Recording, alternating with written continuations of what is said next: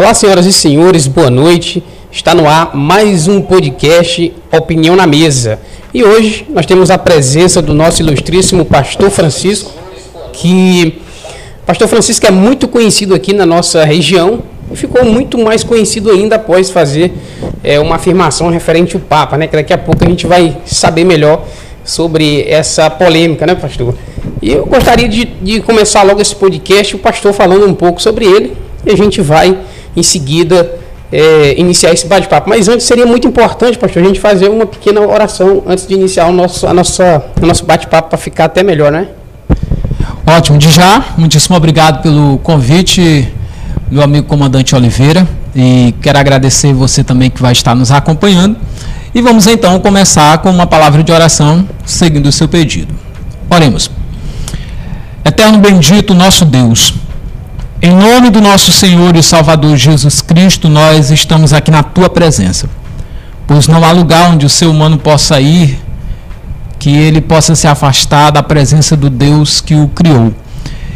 E nós temos a consciência que estamos na tua presença. A minha oração é para que ao longo desse programa nós possamos trazer luz, entendimento, compreensão e grande crescimento espiritual, social, intelectual, enfim, em todas as formas e modos possíveis do crescimento humano. A nossa oração é para que o Senhor me dê sabedoria nas respostas que oferecerei e que o Senhor nos guie ao longo desta live que vamos estar realizando a partir de então. Eu oro pela fé no nome de Jesus. Amém. Amém. Pois bem, você fez uma pergunta aí para que eu falasse acerca de mim falar acerca da gente mesmo é, é, sempre um grande desafio.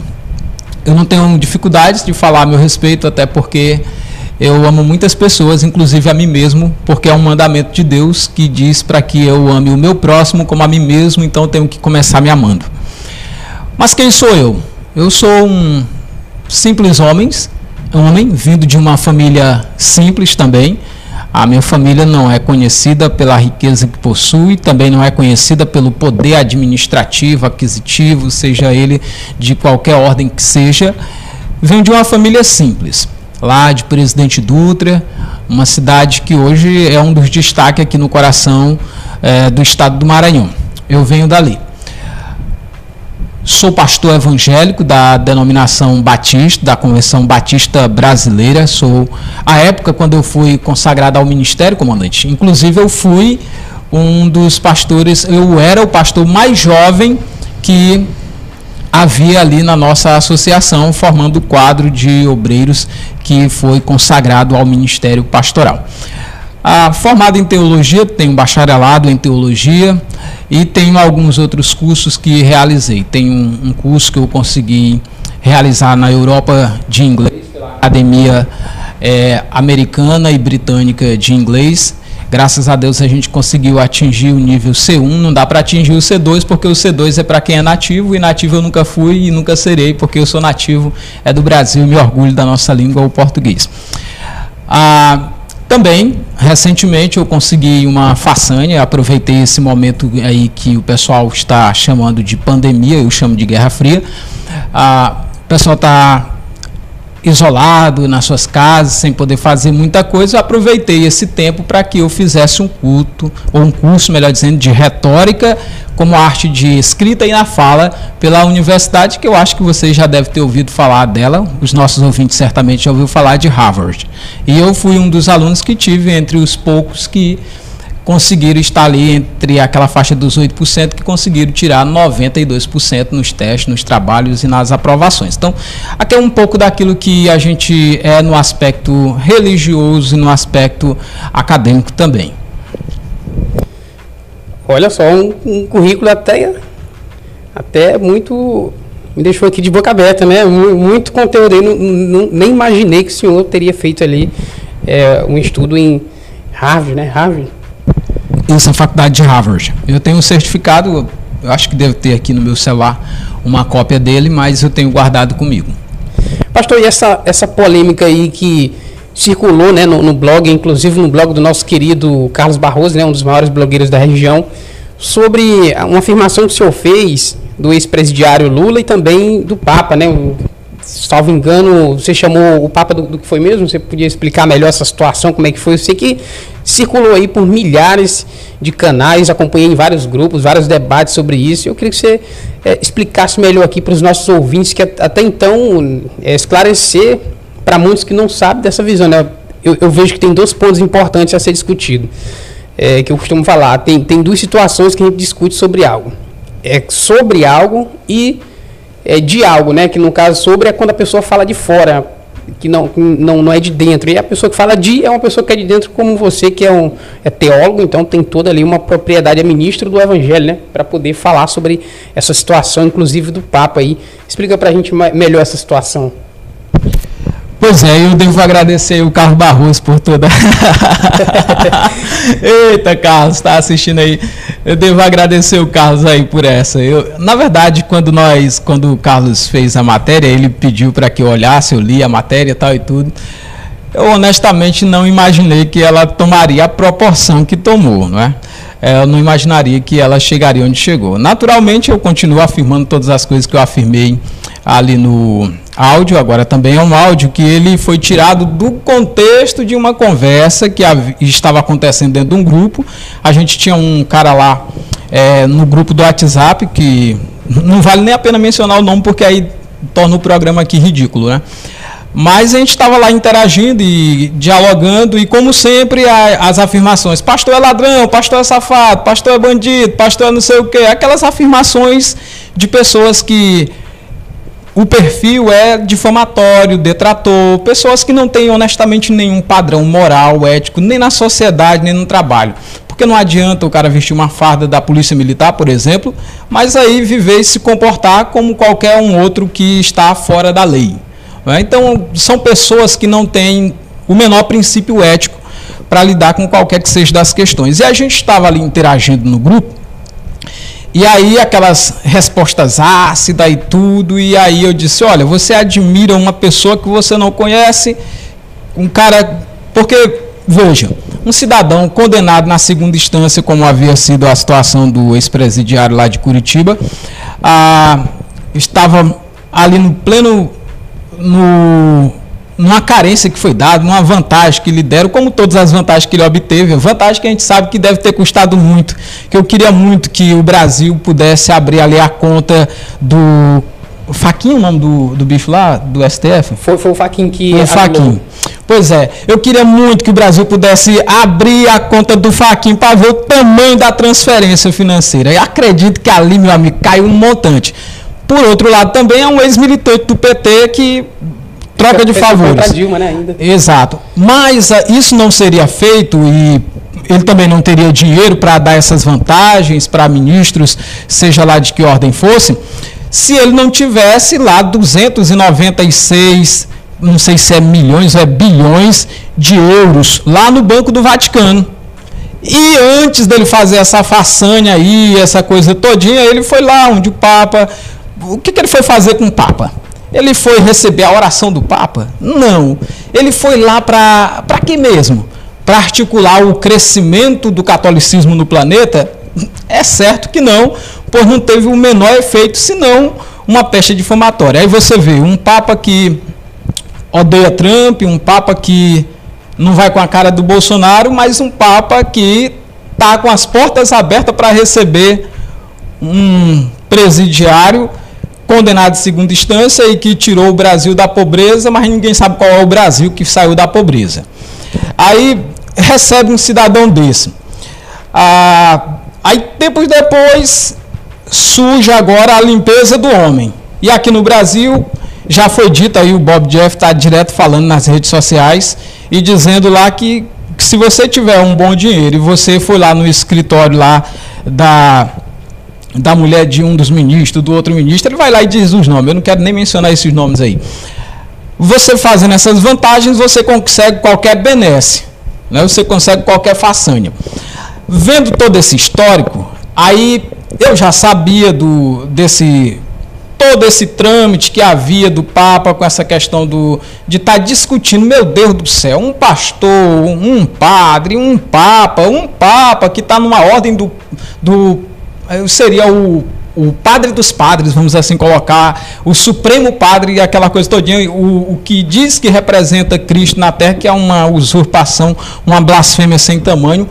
Ah, você vê a, aquilo ali acontecendo você vê um homem parar todo, tanta coisa importante que o Evangelho tem, a morte, por exemplo, de padres que acontece no Oriente Médio, que é uma coisa triste. Recentemente, aqui nós não temos nem um mês, igrejas é, da denominação do próprio Papa foram atacadas de forma vergonhosa, vertiginosa por terroristas e nenhum pronunciamento oficial. Mas o cara está se pronunciando sobre é, fogo na Amazônia, o cara está preocupado com a política no Brasil ao invés de se com a vida de ministros que estão debaixo ali do poder e da autoridade dele, para discutir casamento gay, para discutir união civil de homossexual. Rapaz, será se o Papa não tem uma coisa, uma agenda assim, mais importante?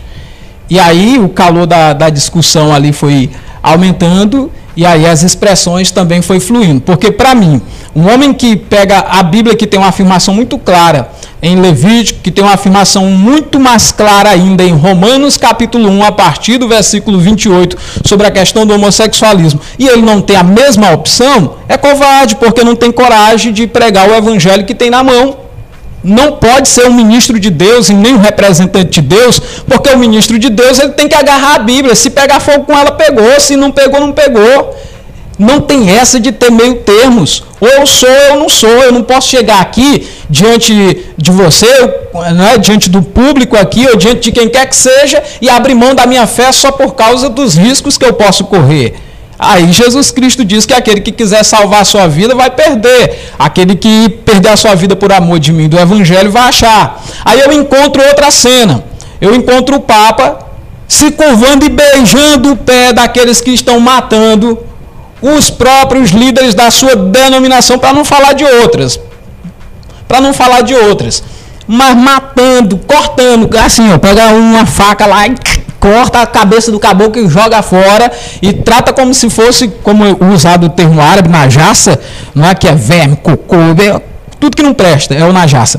E aí o cara faz aquilo ali e o cara ainda vai fazer o favor de beijar o pé. Mas você acha que isso aí foi o mais sério? Não, para mim o mais sério foi quando ele puxou uma, um exemplar do Novo Testamento, que ele disse que carrega com ele, que era a história do fracasso de Deus. Aí eu digo, ah, um idiota desse daí é demais. Aí eu comecei a descer os, as expressões mais duras que eu encontrava, e na verdade não existe nem palavras de ofensa na língua portuguesa ou em qualquer idioma, a não ser amaldiçoado mesmo, que se possa dar para uma pessoa que tem coragem de dizer que a nova aliança, o Novo Testamento é o livro do fracasso de Deus. Na verdade, essa é a história do triunfo de Deus, é a história do Filho de Deus que veio ao mundo em trevas para oferecer o caminho de volta para Deus. Esse é o livro. E aí eu encontro um cara que diz que é o representante de Cristo na terra, dizendo que a nova aliança é o livro, a história do fracasso de Deus. Ah, paciência, não tem como você ostentar uma boa posição. Porque, veja, se você pega a nova aliança, você pega a Bíblia Sagrada, você arranca a nova aliança, o que é que sobra para nós, gentil? Não tem salvação, porque a salvação na antiga aliança é para o povo judeu. Deus só tem um povo na terra, o povo judeu. Pela nova aliança se concretiza a promessa que Deus fez a Abraão, dizendo que na sua descendência ele abençoaria todas as famílias da terra. E a Bíblia diz: o teu descendente, que é Cristo na nova aliança, e por ele, agora nós fomos feitos um. De sorte que em Cristo não há mais judeu, nem grego, nem escravo, nem livre, nem servo, nem serva, nem homem, nem mulher, porque ele salva indiscriminadamente. Esse ali é o projeto de salvação de Deus. E aí eu vejo um homem negando todas essas coisas, ele não serve, honestamente, ele não serve para o reino de Deus, não serve para o evangelho exatamente porque não tem coragem de fazer a afirmação do evangelho. Se acha que chegando lá e afirmando que a nova aliança é o livro de Deus, o livro da revelação que Jesus Cristo fez de si mesmo aos homens, ele poderia ser morto, então não vá. Ele tinha a liberdade de não ir para aquele encontro, mas foi. E aí me impressiona como é que o cara tem ódio, como ele muito bem expressou lá no decorrer dele lá, E até quando o Trump estendeu a mão para ele, ele fez, puxou a mão aqui, isso é expressão de ódio, isso aí é preconceito, isso aí é discriminação. E a Bíblia Sagrada diz: não tenhas fé em nosso Senhor Jesus, o Senhor da glória, ao fazer acepção de pessoa. Qualquer pessoa que me estender a mão, até por respeito, por uma questão de moral, eu devo estender a minha mão e pegar cordialmente. Mas ele puxou a mão dele. Por quê? Não havia cordialidade, não havia amor pelo próximo, não havia ali interesse pela vida, já que eu considero o Trump um perdido, então eu vou evangelizar esse perdido. É, se o Lula estender a mão para mim, eu não vou arrancar a mão do Lula e meter o facão, não. Eu vou segurar na mão dele, vou apertar e desejar que ele seja salvo, desejar que ele receba o perdão dos pecados dele. Agora eu quero que ele vá para a justiça, paga pelos crimes que cometeu. Simples assim. Pastor, é, tá muito alto aqui, né, o nosso áudio? Tá meio... Olha, pastor, teve uma parte aí que eu observei, só que eu acho que eu peguei meio distante. Eu queria ver é, se confirma essa história, né? Que ele queria mudar agora, né? O, o, o Papa o, fazer uma mudança no, no Pai Nosso, né? Ia modificar o Pai Nosso agora para fazer a nova versão do Pai Nosso. Eu vi isso sendo publicado em alguns sites internacionais, mas eu não cheguei a ler por completo, só apenas li o título. Você tem conhecimento também dessa mudança no Pai Nosso aí? Não. Honestamente, eu não tenho, até porque, como é, antes da gente começar a live, eu estava te falando, eu estou manhã, tarde e noite trabalhando, construindo eu mesmo, sendo o pedreiro, sendo o ajudante, sendo o fabricante dos tijolos da minha própria casa. Né? Então, esses dias eu estou offline. Você pode observar que eu não estou interagindo nos grupos das redes sociais. Tem algumas pessoas que acham que é porque eu estou com isso, com aquilo, outra não. Porque agora eu estou super ocupado e aí a gente super ocupado não tem tempo para estar. Tá... Mas aí eu não vi. Mas um cara que quer aprovar casamento gay, um cara que diz que a Bíblia é o livro do fracasso de Deus, para ele mudar o Pai Nosso, para a gente orar, seja para um demônio, seja para Satanás, seja para o que for, que diferença faz? Para mim não me surpreenderia se ele dissesse, ao invés de dizer Pai Nosso, vamos dizer homossexual nosso de cada dia, pão novo, é, sei lá como é que vai fazer uma oração louca dessa. É, Para mim não me surpreenderia se ele tirasse o nome do pai que está no céu e botasse o nome de um porco, se ele tirasse o nome do pai que está no céu e colocasse o nome é, mais depravado, mais imoral e mais debochado, não me surpreenderia. Por quê? Porque eu já vi coisa pior, eu vi o cara chamar a nova aliança de o livro do fracasso de Deus, que é o livro, o livro do triunfo de Deus. Pastor, no caso, se você fosse resumir aqui é, o, o, se fosse definir o Papa em uma palavra, qual seria? Covarde. Uma palavra só. E a Bíblia diz que os tímidos, os covardes, não entrarão no reino de Deus. Porque não existe essa. Como é que o cara não tem coragem de afirmar que a Bíblia é a palavra de Deus? Rapaz, eu posso estar em qualquer lugar, eu afirmo que a Bíblia é a palavra de Deus. Pode dar no que der. Eu nunca vou dizer que a Bíblia é o livro do fracasso de Deus se eu acho que eu indo para aquele lugar lá, que era o local onde ele estava, né? E eu fazendo uma afirmação de que a Bíblia é o livro, é, é o livro de Deus, os caras podem cortar minha cabeça, eu simplesmente não iria para aquele lugar. Porque Jesus Cristo disse que se não me receber nessa cidade, eu vou para outra cidade. Ele não precisava estar tá lá, ele não era obrigado a estar tá lá. Agora, ir para lá e simplesmente jogar o livro que tem no chão, eu não posso dar outra palavra. Eu vou dar um exemplo aqui para ti, Oliveira, para ficar mais claro. Porque assim, a questão não é a pessoa do Papa, não é a pessoa da, do padre, não é a pessoa do quem quer que seja. Na minha denominação, eu estava num seminário. Olha só, um seminário evangélico, e lá um dos nossos pastores estava dando a aula. Aí quando o cara está dando lá a aula dele, eu chamei de cara, porque você vai saber porque que eu chamei ele de cara. Aí o cara está lá dando a aula dele. Lá pelas tantas, o diabo deu um exemplo lá na, no ouvido dele, porque aquilo não pode ser coisa de Deus. Aí ele pega o exemplar da Bíblia Sagrada e diz: O que é isso aqui? O que é isso aqui? Segurando o livro da Bíblia, né? O que é isso aqui? Rapaz, isso aqui é só papel, isso aqui é só tinta, isso aqui é o papel igual o papel higiênico que a gente tem lá dentro do banheiro da nossa casa. Isso aqui é papel como papel que imprime qualquer livro. Isso aqui não tem nada de especial. E pá, jogou o livro no chão, a Bíblia. Eu já levantei agarrando aqui uma cadeira. Eu digo, meu, meu Deus do céu. Eu levantei segurando a cadeira aqui. A ideia era dar a cadeirada nele para dizer para ele, rapaz, a gente não faz um negócio desse não. Mas aí eu. Ih, rapaz, domínio próprio. Aí eu sentei na cadeira e fiquei tranquilo. Aí todos, vários pastores lá disseram, um disse uma coisa, outro disse uma coisa. Na hora disseram, pastor, o que é que você disse? Eu disse, eu, Eu vim para cá pensando que eu tinha um homem para ministrar a palavra de Deus, mas eu tenho aqui um emissário do diabo fazendo um negócio desse, eu saio da sala. E eu simplesmente saí e não voltei para lá. E aí ele foi me procurou depois disse: Rapaz, por que, que você saiu da sala? Me senti ofendido com a sua saída de lá. Eu digo, eu que me senti ofendido, você rebolar a Bíblia no chão e ainda dizer que é um ministro do Evangelho. Para mim você é uma vergonha. Para mim você é um ministro do maligno mesmo. De Deus não pode ser, rapaz. Um homem de Deus respeita a palavra de Deus. Eu sei que aquele livro é de papel, eu sei que aquela tinta é a mesma tinta que usa para escrever a, um, um uma carta de maldição para. É, eu sei que a mesma tinta que usa para imprimir a Bíblia, o mesmo papel que usa para imprimir uma Bíblia, é o mesmo papel que pode usar para imprimir qualquer coisa, desde a coisa mais sem futuro do planeta. Eu sei que o livro é composto de um material desse, mas a questão é o livro que ali está, é as palavras que ali estão. São as palavras de Deus. E ao jogar a palavra de Deus no chão, eu estou demonstrando uma falta de respeito. Era como se eu pegasse uma foto, pronto, eu vou dar um exemplo disso. Era como se eu pegasse uma foto da sua mãe e eu cuspisse. E dissesse, isso aqui não vale nada. Como é que você se sentir fazendo um negócio desse? Eu não cuspi na sua mãe, cuspi numa foto que, por sinal, é a foto da sua mãe. Como é que você se sentiria numa situação dessa? Entende? Então, assim, não é por conta da foto, não é por conta do papel que eu cuspi, é por conta de quem ali está representado que a gente fica indignado.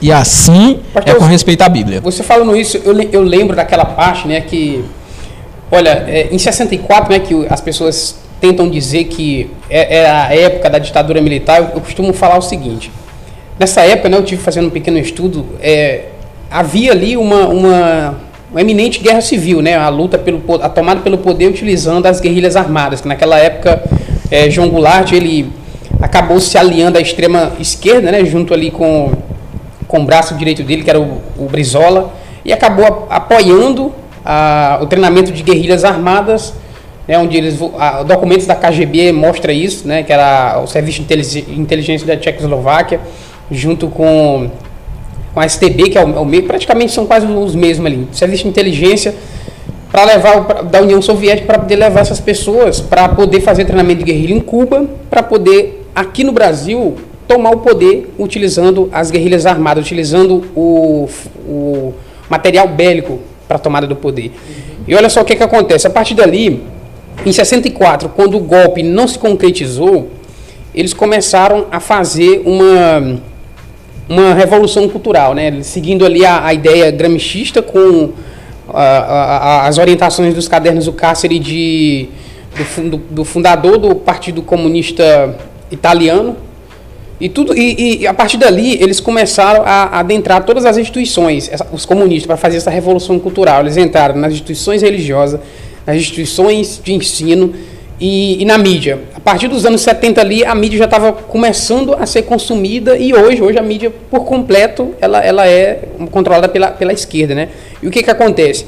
Quando eu vejo uma situação, uma, um, um relato como esse, eu só lembro desse ponto, porque são pessoas que acabam, de alguma forma, fazendo um processo progressista dentro da igreja, mudando os, os, bons costumes que já prescreve no livro sagrado. Então, eles querem criar um tipo de modismo, levando ali um, um, um tipo de doutrinação é, é, é de libertinagem para as pessoas que acompanham o culto. Né? Tem, tem situações que, que o cara pede para a moça tirar lá a sua parte íntima, lá, né? a sua, a sua roupa íntima para poder benzer, etc, para fazer não sei o que. A gente acompanha isso em vários vídeos na internet. Então, dali você já vê uma distorção do que é, do que, do que de fato é a, a, a, o que prescreve a Bíblia. Tem muitas pessoas hoje já tentando tirar da Bíblia aquele ponto que a Bíblia deixa ali expressamente que o casal é homem e mulher, né?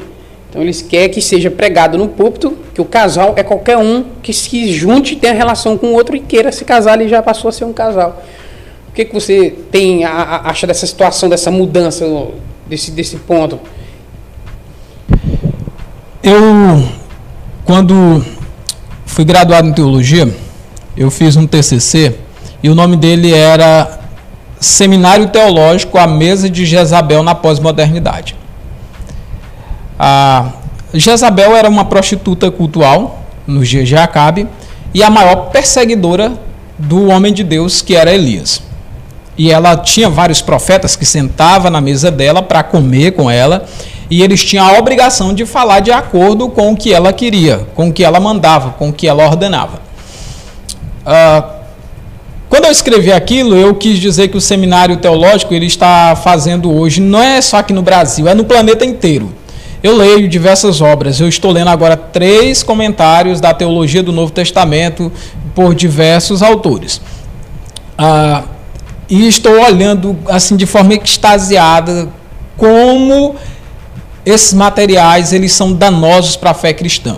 O que, que tem a ver com a questão que você colocou aí? Olha, veja o que, que está acontecendo. Nós passamos 30 anos aqui no Brasil e nós estamos há mais de 30 anos no mundo inteiro sendo preparado para destruir Deus, para destruir os valores tradicionais da família, para destruir e esfacelar o princípio, os princípios conservadores em todo o mundo. Em todo o mundo. Nós estamos vivendo hoje uma fase muito cruel.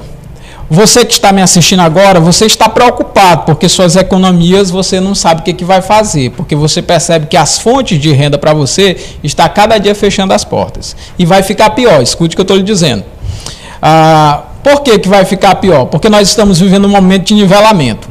A, pandemia que aí está, que na verdade é a Guerra Fria Chinesa, ah, ela veio apenas para destruir as pequenas e médias empresas. Essa é a ideia. Destrói o pequeno e o médio empresário, porque se você destruir esse povo, você vai ter duas classes. Você vai ter o super rico e o super pobre. Na, nesse período da crise, os homens mais ricos do mundo aumentaram suas fortunas e aqueles classes médias perderam os seus empregos, alguns se mataram e coisas dessa natureza porque tomaram medida friamente calculada para prejudicar de fato a população. Você está se sentindo prejudicado agora aí na sua casa. Você está preocupado como é que vai ser daqui para frente. Você está torcendo para vir uma migalha do governo e não teria maldição pior para a sua vida. O que, que aconteceu? Houve um tempo que o diabo entendia que para destruir o povo de Deus, o maligno, o inimigo de Deus, entendia que para destruir o reino de Deus e tentar transformar o reino de Deus em um fracasso, ele atacava fazendo o que ainda hoje o mundo árabe está fazendo, cortando a cabeça de cristão, não importa ele. Diz que é cristão, pode ser católico, pode ser evangélico, pode ser é, qualquer. É, professar qualquer credo. Eles cortam a cabeça porque é cristão. E olha uma coisa aqui séria. O inimigo entendeu que era daquela forma, na Idade Média. O catolicismo fez isso na Inquisição, a, o islamismo fez e faz isso ainda mundo fora, contra os cristãos, entre várias outras coisas. Mas o ponto X é que agora o inimigo entendeu que ele tinha que se infiltrar no nosso meio. Então nós temos pessoas que estão infiltradas no meio evangélico, infiltradas no meio católico, infiltradas no meio todo quanto é meio, tudo quanto é camada da sociedade Tu vai ter alguém ali que está infiltrado. E aquele infiltrado ali, a Bíblia já diz de muito tempo, lá em Judas, capítulo, no seu capítulo único, versículos 3 e 4, certos indivíduos se introduziram com dissimulação, homens que já estavam previstos para esta condenação, que transtornam em libertinagem a graça de Deus e chega ao ponto de negar o único Senhor que os resgatou. O que, que acontece?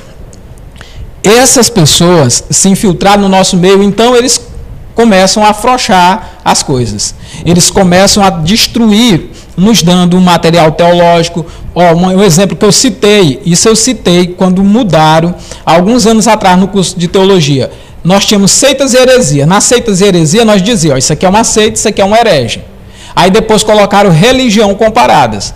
Qual é a, a, filosofia aí? Qual é a grande mudança? Numa tacada de mestre, que é mudando de seitas e heresias para religiões comparadas, acontece o seguinte: todas as seitas heréticas que nós temos ali, agora não pode ser chamada de seitas, são apenas religiões comparadas à minha. Ou seja, pegou assim, ó, um que estava lá no, no, abismo, dentro do buraco, e elevou para o nosso nível, igualou a gente com eles. E aí, ao igualar, fazer esse nivelamento aqui, os pastores, os líderes, os pregadores pararam de olhar como herege, como falsos pregadores, qualquer um que prega uma mensagem contrária às escrituras, porque afinal de contas, ele tem uma religião dele, eu tenho a minha religião. O que faz a minha religião ser melhor do que a dele? Pronto. Nisso aqui matou toda a moral protestante, matou toda o, todo o gás que os crentes tinham de dizer esse é um herege, está pregando a mentira, e a razão está aqui, e provar pelas escrituras. Então foram, nosso material de teologia foi corrompido, a nossa educação está toda corrompida. Aconteceu aqui quando eu em 2015 eu voltei para a sala de aula e eu comecei a fazer o ensino médio aqui no colégio é, Antônio Corrêa. Eu voltei para a sala de aula e fui estudar. E todo dia, como qualquer um outro lá, vestido na farda da escola, estava me submetendo a tudo que tinha na escola.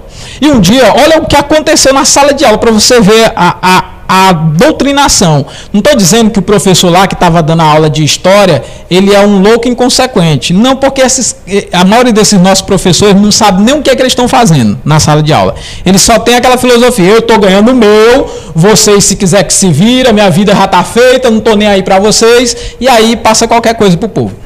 Aí o professor disse assim: Olha como é lindo aqui, ele falando da Liga Árabe, que estava. De, olha só o que estava escrito no livro. A, os árabes criaram a Liga Árabe, que é uma luta contra o Ocidente. Eles estão empenhados para destruir o Ocidente. Porque no Ocidente se concentra os maiores inimigos da sua fé. E eles estão trabalhando de forma coordenada para destruir o Ocidente. Aí o professor disse: Olha que coisa linda. Eles estão juntos, eles estão unidos, trabalhando de forma coordenada para destruir o Ocidente. Não é lindo, pessoal, isso aqui? Por quê? Porque os ocidentais são opressores, os ocidentais são pessoas de coração ruins que estão o tempo todo querendo destruir o mundo árabe, querendo destruir a cultura dos árabes e os árabes estão revoltados com isso. Eu digo, esse professor bem aí, ele não sabe o que está falando.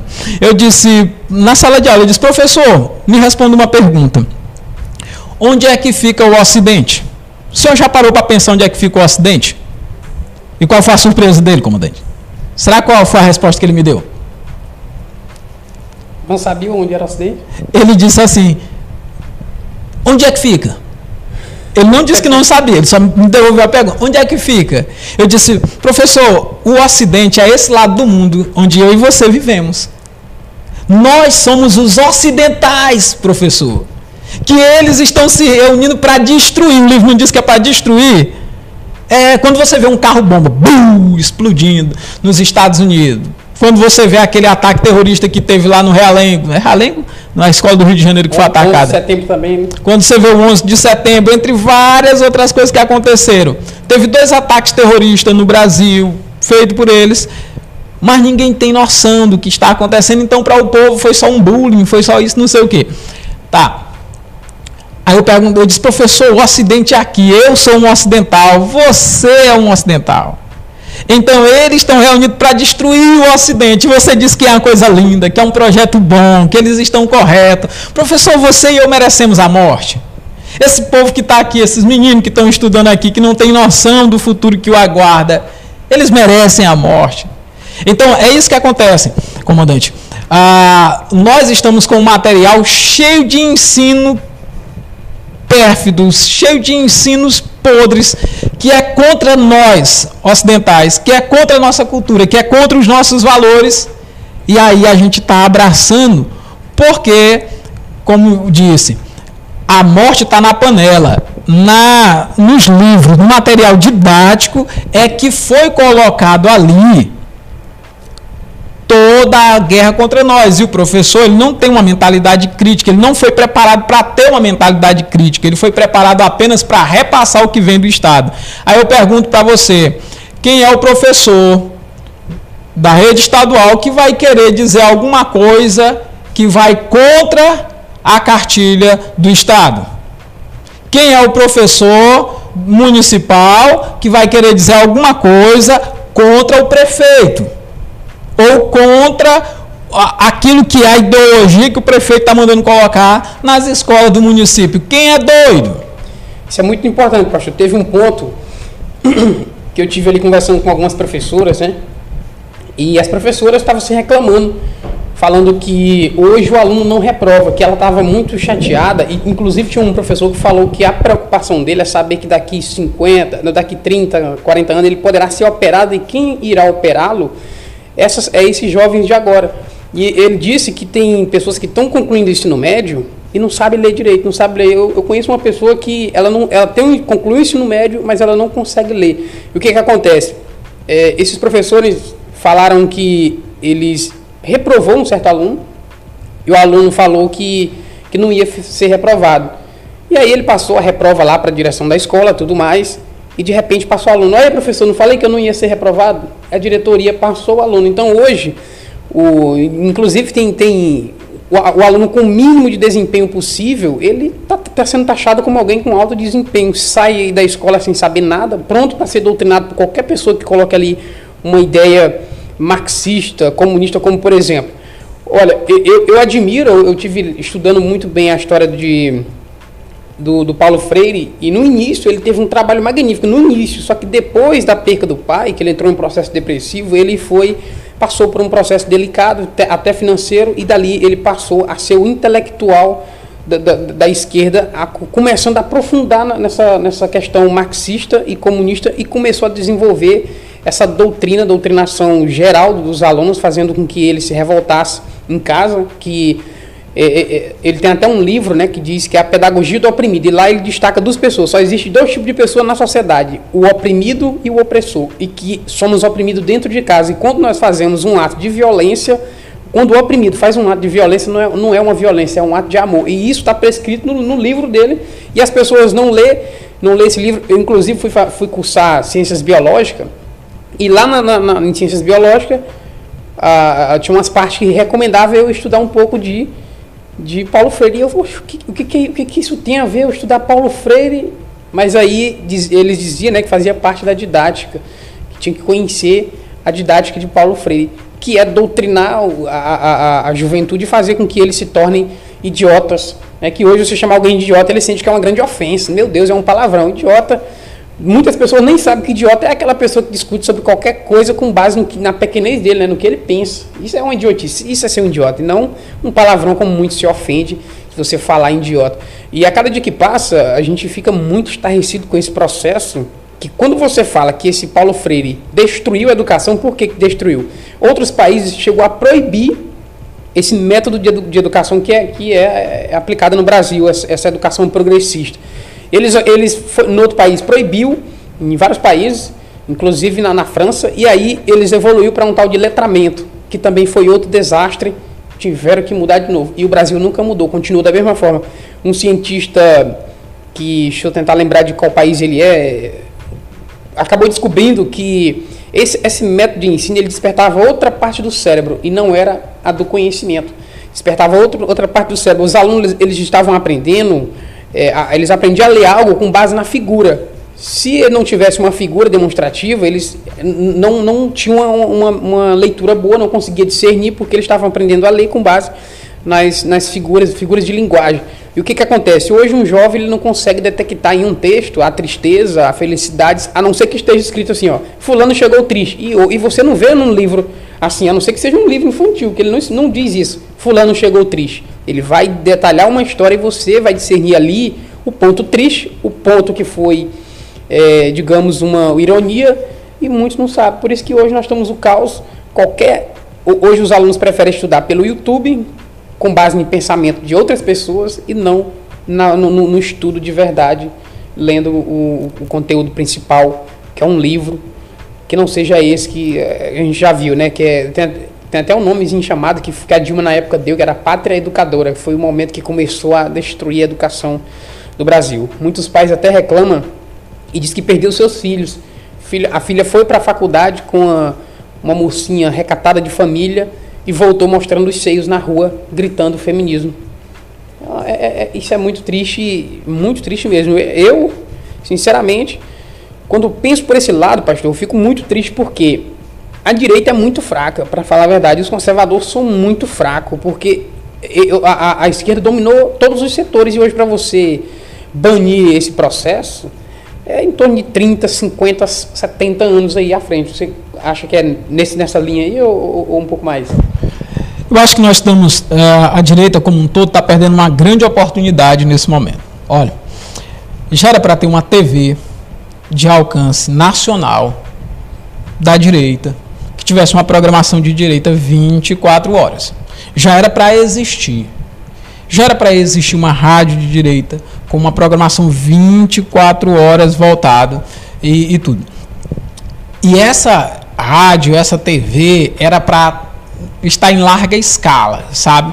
Funcionando. Mas aí vem a questão que o Brasil ele começou sendo explorado e desde aquele espírito lá da formação da nossa nação, ele ainda hoje acompanha.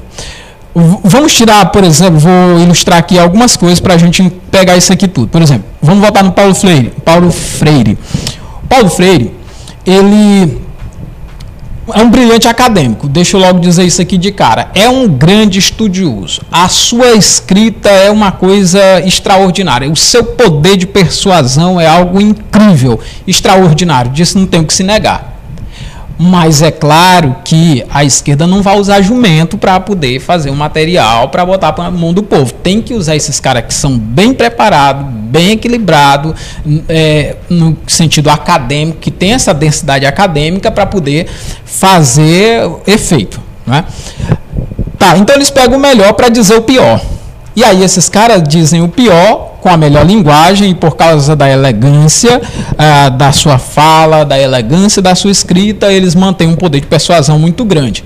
E aí é isso que a gente se pergunta: como é que um cara que diz coisas tão ruins e que escreve coisas tão estúpidas é, consegue é, persuadir as pessoas? É o mesmo. Pronto, esse cara é igual aquele pedófilo que ele vai se aproxima de uma pessoa que não tem experiência, que não tem maturidade, e ali ele consegue, com a boa lábia de malandro que é, ele consegue persuadir e daqui a pouco está estuprando aquela pessoa, como você falou, vai para uma, vai como uma, uma moça decente para uma faculdade, vai como um rapazinho decente e volta de lá arrebentado de imoralidade, safadeza, entre muitas outras coisas. Por quê? Exatamente porque a coisa perdeu o freio a ele e a beira. Ó, uma coisa que acontece hoje muito nas escolas. Os nossos filhos estão indo para a escola. Esses dias eu ouvi um, um, rapazinho lá da igreja, ele tem 13 anos. Ele disse: Ó, o meu professor estava dizendo lá na sala de aula que coisa boa é ele beber cerveja. Beber cerveja até ó, não sei que hora, lá no bar do fulano de tal dos anzóis. Meu professor estava falando que ele gosta de juntar os amigos para beber uma pinga, para fazer isso, aquilo, outro. Aí eu digo um jumento desse na sala de aula, fazendo esse tipo de incentivo, que tipo de criatura nós vamos ter naquela sala de aula? Porque o professor acaba sendo um modelo, acaba sendo um exemplo. Aí o professor gosta de safadeza, o professor gosta de molecagem, de pouca vergonha, o professor gosta de cachaça e fala de coisas sem futuro na sala de aula enquanto está lá dando a aula dele. Eu já tive em sala de aula, eu sei como é que é professor às vezes desabafa, professor ataca e é um monte de coisa. Olha uma coisa que aconteceu, só para você ver como beira o absurdo. Eu estava na sala de aula em 2015, como eu te falei. Uma professora disse assim: Olha, eu, eu preciso de um grupo aqui de pessoas para cantar um funk, para cantar a música do Cazuza, para cantar não sei o que. Aí, quem foi que ela elegeu para cantar a música do Cazuza? Quem foi? Você. Eu. Ei, mundo é bagaçado. Aí diz, porque tem preconceito, que ele foi isso, foi aquilo outro. Aí, quando você olha para a vida do cara, foi uma porcaria de vida. Tanto é que o, o fim dele foi as coisas que ele fez. Aí, eu tô lá na sala de aula, a professora vai. Aí eu fui. Digo, tá bom, professora. Eu não fui discutir com ela. Cheguei em casa, peguei a música do Shrek, que é um sucesso, né? E aí levei para a escola e fui cantar Aleluia né? A música internacional do Shrek, bacana a música. Gravei lá com os meninos, teclado, bateria, tudo enquanto. Aí quando chegou no dia, a gente foi cantar lá a música. E ela disse, mas essa não é a música que eu pedi. Eu disse, professora, na minha boca não vai cantar música imoral. Esses meninos aqui, eles fazem o que são mandados porque esses meninos não têm consciência da vida. Mas, por favor, pelo menos um pouquinho de respeito para com a autoridade que você tem na sala de aula. É o simples. Então, ah, começou aí. Esse processo do Paulo Freire aí, é como eu disse, é um cara inteligente, com palavras bonitas, levando para a perdição. É o que nós estamos vivenciando hoje. A, a direita tem um problema sério. Qual é o problema da direita? É porque enquanto a direita está indo só na base da conversa, do diálogo, do relacionamento, da, da persuasão pelos princípios da moral e do bom costume, a esquerda chega e coloca milhões, coloca não sei quantos mil. Você vê na campanha, nesse período de campanha política, um blogueiro vai e ganha 40 mil, outro ganha 50 mil. Ele ganha 50 mil, 40 mil, só para botar uma, uma frase ali, ó, o prefeito roubou, tá um processo contra ele, ou o adversário lá tá fazendo isso, aquilo, outro, aquela coisa todinha. Ah, é a briga do pão e circo. Então, assim, um tá indo na base da propina, aí o tanto de gente desempregado o tanto de gente que quer ganhar dinheiro fácil. Aí os caras aprenderam que melhor do que roubar uma leitoa no quintal do vizinho, melhor do que roubar uma galinha no quintal do vizinho, é você começar a fazer serviço sujo para político, recebendo propina. Aí ele, o político chega e te oferece 50 mil dinheiro limpo, porque é para divulgação, é para propaganda, é para marketing, tá, tudo, e ele vai lá e faz a lavagem do dinheiro com o blogueiro, faz lá a lavagem do dinheiro com aquele que nem era blogueiro, mas ele foi lá e abriu um. Que hoje está fácil você abrir um. Hoje tá, hoje tá ah, você abre ali e tal, e tudo em. Pra, aí daqui a pouco alguém tá lá dizendo, aqui, ó, tantos mil que foi botado na conta do fulano de tal. Ah, como que se articula uma campanha política no município? Os empresários vão lá, para bora pegar um cara aqui de oposição, bora, se você tem dinheiro, tem. Aí vão lá e falam com chave com ele, o cabo vai enfiar dinheiro nos empresários, tá, tá, tá, olha, se tu chegar no poder, eu vou ficar com isso, eu vou ficar com aquilo, eu vou ficar com aquilo outro. Mas eu vou te emprestar tanto, e aí tu vai me pagar tanto, e aí, tá, tá. E aí se aproveita. Essa é a forma de destruição. Enquanto isso, o mundo aqui está nessa, nessa paranoia toda, aí o que, que acontece? O comunismo vem dominando, vem dominando. E eu digo, eu vou dizer aqui para vocês uma coisa interessante. É irreversível o processo. A, a última direita que vai ser destruída no, no momento vai ser a direita brasileira. Você pode escrever com todas as letras aí o que, que vai acontecer. Pega o exemplo da América. A, a China pegou um cara que tem problemas mental, que é o Joe Biden ele não consegue fazer uma entrevista. Você mesmo, quantas entrevistas você já viu ao vivo do Joe Biden desde que ele foi eleito? Quantas? Você não vai andar vendo. A única que fizeram foi um fracasso. O homem não conseguia. Ele foi apresentar um, um líder lá da casa do Pentágono. Ele não lembrava nem o, o, que era Pentágono e nem o nome do cara que ele ia colocar. E o nome estava escrito lá, na frente dele. É, quer dizer, ele está sofrendo de um problema de saúde sério.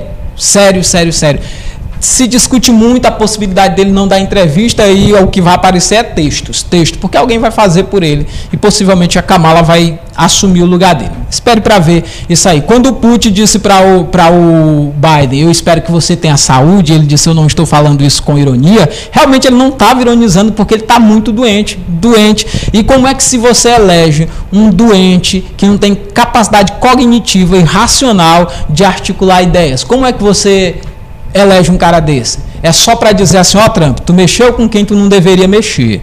O Trump ficou dizendo, nós estamos derrota na China, eu estou vencendo o Xi, e o presidente Xi, não sei o que, tal, e tal, tal, e o Xi caladinho. Ninguém viu entrevista do Xi dizendo nada, nem Xiano. Aí ele pegou e botou lá um, um doido que tem um problema mental e botou lá. E os caras estão dizendo, aí, isso aqui é presidente, isso aqui é, olha a capacidade. E o cara não diz nada, então exaltando, porque a burrice é grande. O que, que vai acontecer? No Brasil, nós vamos assistir, não, não se pressione não, nós vamos assistir de forma vergonhosa uma roubalheira eleitoral. Vai ser isso que nós vamos assistir nas, na próxima eleição. Isso aí eu não tenho a menor dúvida. Porque se fizeram isso com o Trump, cortaram até o cara das redes sociais. Meu Deus do céu, como é que tu pega um magnata, um homem que tem dinheiro sobrando e tu expulsa ele das redes sociais? Você já tinha visto isso acontecer no planeta? Alguma coisa muito séria está acontecendo com o mundo, pessoal. Mas o povo ainda está discutindo, é querendo destruir o seu vizinho, querendo destruir o seu irmão, querendo destruir os seus amigos, porque não consegue entender. Então essa mesma coisa vai acontecer. Olha aí, um presidiário condenado de segunda instância. Primeiro foram lá, vamos votar para não prender um cara que é condenado de segunda instância. Aí tentaram, não deu certo.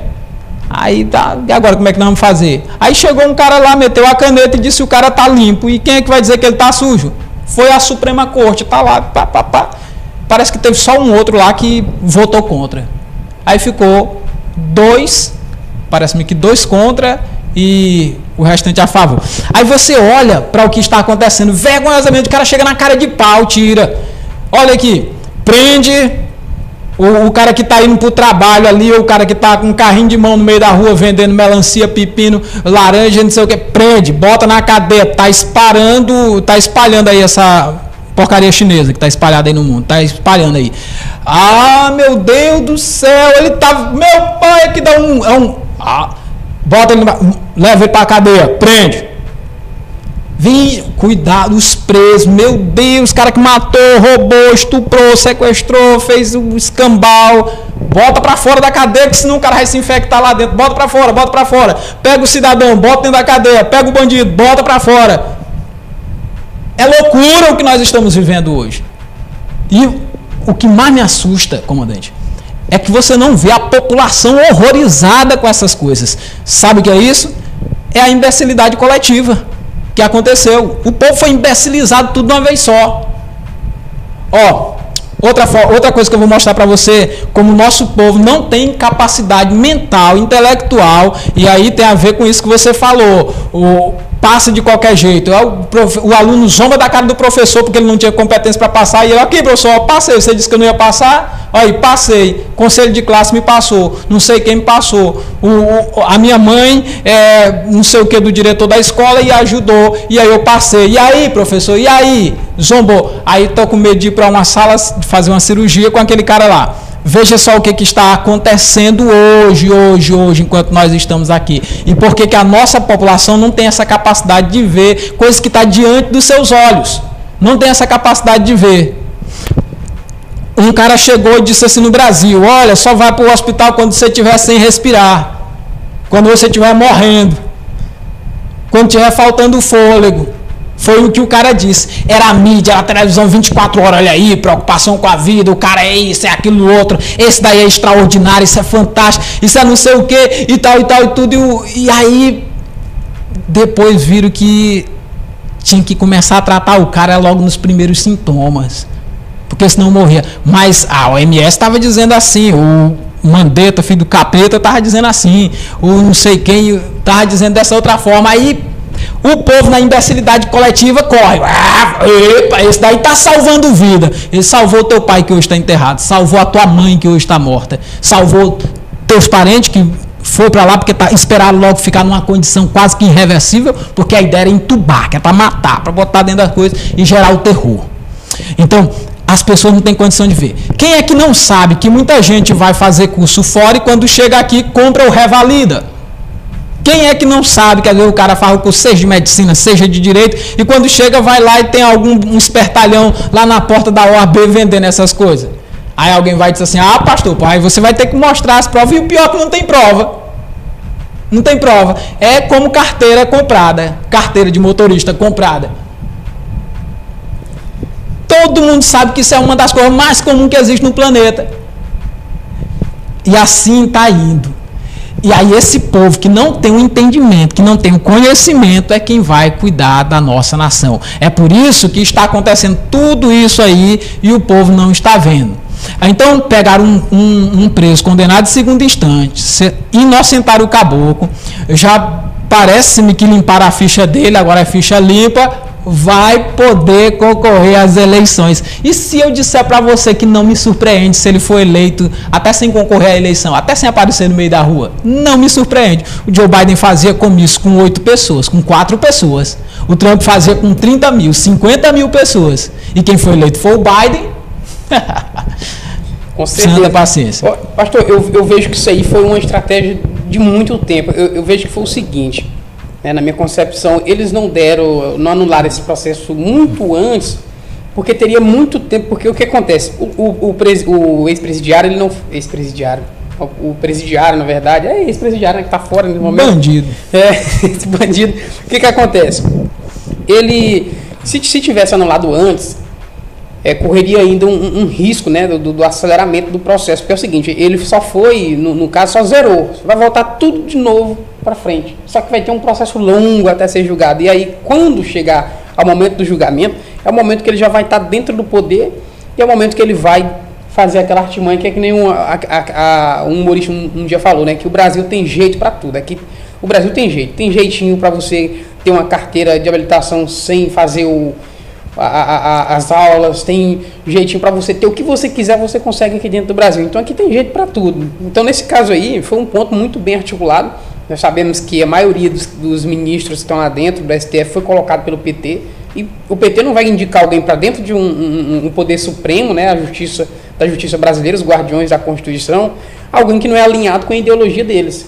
Jamais faria isso. É uma loucura. Foi, é como o caso de, de Paulo Freire, que foram pessoas de altíssimo escalão intelectual, todos eles para poder criar o sistema que hoje temos no Brasil. Então, é, é, é, algo que a população hoje não enxerga e os alunos, hoje os jovens, eles são orientados a ficar longe da política. Então, hoje você fala com um jovem, ah, não gosto de política não, ah, eu odeio política se não se envolver com a política, quem pagará é os nossos filhos no, no futuro. Que cada ano que passa, o, o, o vai se degradando a família, né? Hoje um filho não tem mais o respeito que tem com o pai como antigamente. Foi aprendido naquele, eu fui ensinado naquele regime que você tinha que chegar da benção do pai, da benção da mãe, para entrar em casa. Você vai dormir, antes de dormir, tem que dar benção. Lá em casa ainda funciona essas coisas. Olha, é, é, é algo que é, é uma hierarquia, né? Então, no caso, o pai está falando se interrompesse, ah, meu amigo, o negócio era complicado. Não podia interromper ninguém falando. Se os mais velhos, por exemplo, tivesse um, um, senhor aqui, outro senhor aqui, você tinha uma única maneira de sair, era passando pelo meio, pois você tinha que ficar para lá. Você não podia passar no meio de duas pessoas. Isso era uma falta de, de respeito muito grande fazer um ato como esse. Hoje o cara chega, passa por cima de qualquer pessoa, manda a mãe tomar naquele lugar, é um desrespeito muito grande e aprendi isso onde? Dentro da escola que diz que em casa os pais são opressores. Então hoje você tem uma juventude muito fragilizada, eles, eles não aprenderam a, a ter o, o, sentimento de desprezo, o sentimento de, de perder, né? que é sabendo, é aprendendo a perder que aprendemos a ganhar, sabendo perder, aprendemos a ganhar. Eles não aprendem nenhum desses sentimentos que quando eles se deparam com a vida, né, com o quão ela é dura, entra em um processo de depressão. Hoje o número de depressivo aumentou de uma, de uma forma gigantesca. Gigantesca. Porque eles não aprendem a, a, como lidar com os problemas, eles sempre procuram um culpado para os problemas. É o que a escola ensina o tempo todo, é que o aluno não é responsável por, por, por, pelos seus atos, e sim o próprio sistema, que é o sistema que oprime o pobre, que é o sistema que não dá oportunidade ao pobre. E quando você vai puxar nos dados, né, que os idiotas aí, os, os, os ignorantes e intolerantes, que eles não aceitam a verdade, a, a verdade né? O que, que acontece? Você vai pesquisar no, nos dados, o Brasil é o país que mais investe em educação, é o Brasil. O, o, valor é muito alto, é altíssimo. E o que, que acontece? E está lá embaixo, como um dos piores educação do mundo. Um adendo que eu faço nisso aí é o seguinte: o Brasil não é o país que mais investe em educação. Eu vou contrariar aqui a, a informação aí, mas no sentido seguinte: o que acontece é, é muito dinheiro movimentada em nome da educação, mas o que é feito de desvio é um absurdo. Vou dar um exemplo. Ah, segundo a CNN, me parece que foi algo em torno de 48 bilhões que foi mandado para o estado do Maranhão. Segundo a CNN. Parece que foi o Tomé, um, um dos é, comentaristas da CNN, que falou. E tem isso aí passando na internet direto, você pode olhar aí na internet e ver isso aí. Mas parece que foi algo em torno disso aí. 48 bilhões no estado do Maranhão. Aí, em Esperantinópolis, falta oxigênio para pessoas que estão se tratando do Covid. Aí eu pergunto, não é uma vergonha um negócio desse? Não é uma patifaria um negócio desse? Ah, aí você vai no estado do Maranhão, no período que começa a questão do Covid, o governo do estado parece-me que tinha reduzido em 50% a capacidade do socorrão. Bem aqui pertinho de nós, em Lago, não sei se é do Rodrigo, é das Pedras, da Pedra, foi desativado, parece que foi no Lago dos Rodrigos, desativado completamente uma, uma unidade de saúde. Desativado completamente. Aí você tem 48 bilhões. Eu sou de um tempo onde eu via o povo se horrorizando, dizendo: Meu Deus, o Paulo Maluf roubou 4 milhões. 4 milhões ele roubou, bandido, criminoso. Aí vem 48 bilhões para o estado do Maranhão para tratar do Covid. Cuidado, não vá trabalhar, não saia de casa, porque a gente não tem condições de tratar você. Fique em casa, que aí a gente vai cuidar disso aqui. Aí você ficou em casa no primeiro momento, não cuidar de nada. Porque com 48 bilhões, eu não sou tão ignorante assim, para não dizer que dava para o governador, caso quisesse, ter colocado pelo menos três UTIs em cada cidade do estado do Maranhão, fora as UTIs superfaturadas, alugadas, que tem por aí. Então, o que eu quero dizer para os meus, meus amigos é o seguinte: nós, olha, nós não vamos chegar em lugar nenhum sendo desonesto. Nós não vamos chegar em lugar nenhum conversando conversas idiotas nós não vamos chegar em lugar nenhum. Foi prometido três pontes aqui para Esperantinópolis. Eu, pelo menos, vi a placa ali no caminho da mão cheia. Eu acho que até deram fim. Só foi construído uma porque o prefeito construiu. Porque se fosse esperar pelo governo do estado, até hoje não estava sendo construído. Ah, tá falando a favor do prefeito. Não eu não tenho nada a ver com o prefeito. Nada a ver, nada a ver, nada, nada, nada a ver. Mas o ponto que eu quero dizer é, aí hoje está lá, articulando junto com o governador, tem um cara da cidade aqui, eu vi, assisti, li num blog aí, que agora tem um homem de confiança dele. Por que, que essas pontes ainda não chegou aqui em Esperantinópolis? E nem vai chegar. Porque vai ficar aí a política do pão e circo, como aquela que eu vi agora passando no carrinho. Esperantinópolis, Presidente Dutra, não sei o que, cidade de Dom Pe é, não sei o que, o governo do estado, se você está no Bolsa Família, vai sortear, não sei o que, não sei o que, e você vai se iludir com pão e circo. Esse é o problema. As pessoas se contentam com qualquer coisa e elas não têm capacidade de raciocinar. E é isso que vai destruir, vai destruir, vai acabar, vai acabar, vão acabar com tudo. Você pode ficar tranquilo que o nosso caminho é escravidão. Olha lá se a gente não comer rato daqui a um tempo. Mas o que eu quero dizer para você é, meu povo, minha gente, vamos raciocinar, vamos raciocinar, vamos pensar. Vamos pensar. Porque assim, ó, se a gente luta contra a verdade, nós estamos lutando contra nós. Está escrito: nada podemos contra a verdade senão pela verdade. A verdade, seja na política, a verdade, seja dentro de casa, a verdade, seja na rua, a verdade, seja no relacionamento. Sou muito amigo do meu amigo comandante Oliveira. Mas a verdade, todos nós temos que dizer ela e não ter medo de sofrer as consequências pela verdade. Porque mais cedo ou mais tarde nós vamos de qualquer jeito mesmo. Com certeza. Um ponto importante, pastor, é eu estava aqui conversando com o prefeito Lésio Bonfim, né, que é um cara que tem um trabalho aí magnífico no, no, no estado do Maranhão. Fiquei muito feliz com, com o que ele falou aqui, né? E realmente, de fato, o que ele disse sobre o governador é algo muito verídico, é o que a gente, é o que a gente já observa há muito tempo. O governador empobrece o maranhense, que o Maranhão é um dos, é um dos estados que tem uma riqueza aí, é muito grande, mas ele empobrece o, o, o, o maranhense, deixa todo mundo ferrado e depois vem com migalhas. Como, por exemplo, é, adotou a política do fecha tudo, não, temos que fazer lockdown, pressionou o judiciário para fazer o lockdown, pressionando o tempo todo para fazer isso daí, e depois veio com um programa pra, de abastecimento de táxi. Abastecimento de táxi. Então, o que, que acontece? Aí depois chegou com vale, vale, parece que vale gás, não sei o que. É o que eu falo. O cara deixa todo mundo na miséria e não, eles não querem a liberdade do povo, jamais. Esse, o, o, governador aqui jamais, se ele tivesse a possibilidade, que ele tem a oportunidade, a possibilidade de deixar o povo independente, ele jamais faria isso. Ele sabe que é uma dor de cabeça. Se ele deixar o povo dependente do Estado, toda vez que ele chegar na casa, e aí, ô governador, tem um talão de energia aqui atrasado, eu não consigo mais pagar, eu tenho um botijão de gás, eu tenho um meu filho aqui para sustentar, chega lá, dá, dá uma micharia e pronto, tá eleito. Que foi o que aconteceu naquela época aqui, que eu, eu, tive, eu não estava aqui, mas eu ouvi falar o governador começou a mandar prender todas as motos dos trabalhadores. Né? Só prendendo moto aí adoidado.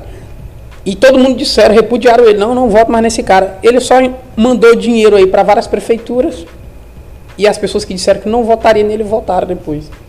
Você vê que a, a, o, o, hoje o, a população carente ela está submetida à corrupção uh, porque estão na miséria. Ou eles aceitam o benefício ou eles continuam na desgraça pior ainda. Então eles acabam cedendo, né? Cedendo é, é, essa parte ao, Brasil, o Maranhão. grande parte do Maranhão ainda grita Lula livre, que foi o cara que roubou todo mundo. É igual aquela historinha que o cara falou. O, o, tem muita gente que fala assim, não, mas ele roubou para dar para os pobres. Aí um, um, dia o cara falou assim, né? Falou isso daí, aí o cara fez uma piada e disse que o cara roubaram, roubaram o carro dele. Aí ele ligou pro cara, ô cara, compartilhei no teu story, roubaram meu carro para ver se encontra. Aí o cara falou assim, não, mas espera aí, eu vou primeiro saber quem foi que roubou teu carro, porque se for um cara para ajudar os pobres, ele fez o certo, porra. Tenho que defender o cara, né? Que é o que tá acontecendo no Brasil. O cara saqueou o país, destinou o dinheiro do BNDES para outros países para montar aquela estrutura dele lá do Foro de São Paulo, tentar tomar o país com, com o, o Foro de São Paulo é o maior quartel da, da esquerda aí para tentar é, se sobrepor a todos os países com o regime deles, né? Então isso daí me deixa muito estarrecido e eu vejo diariamente, quando eu vejo o cara falar Lula livre, eu olho para esse cara e digo, cara, é doente, deve ter demência, porque, meu amigo, você defender um ladrão desse daí é muita loucura. O que nós estamos vivendo é um momento crucial na história que, que vai acontecer depois dessa pandemia? Nós vamos ter uma nova potência mundial. China é o nome dela. Tudo está sendo trabalhado e articulado para que isso aconteça. Tudo está sendo trabalhado e articulado para que isso aconteça. Hoje, o que eu quero chamar a atenção, você que está aí do outro lado, é o seguinte: aqui não é uma questão de ser contra o governador ou a favor do governador, ser contra o prefeito ou a favor do prefeito.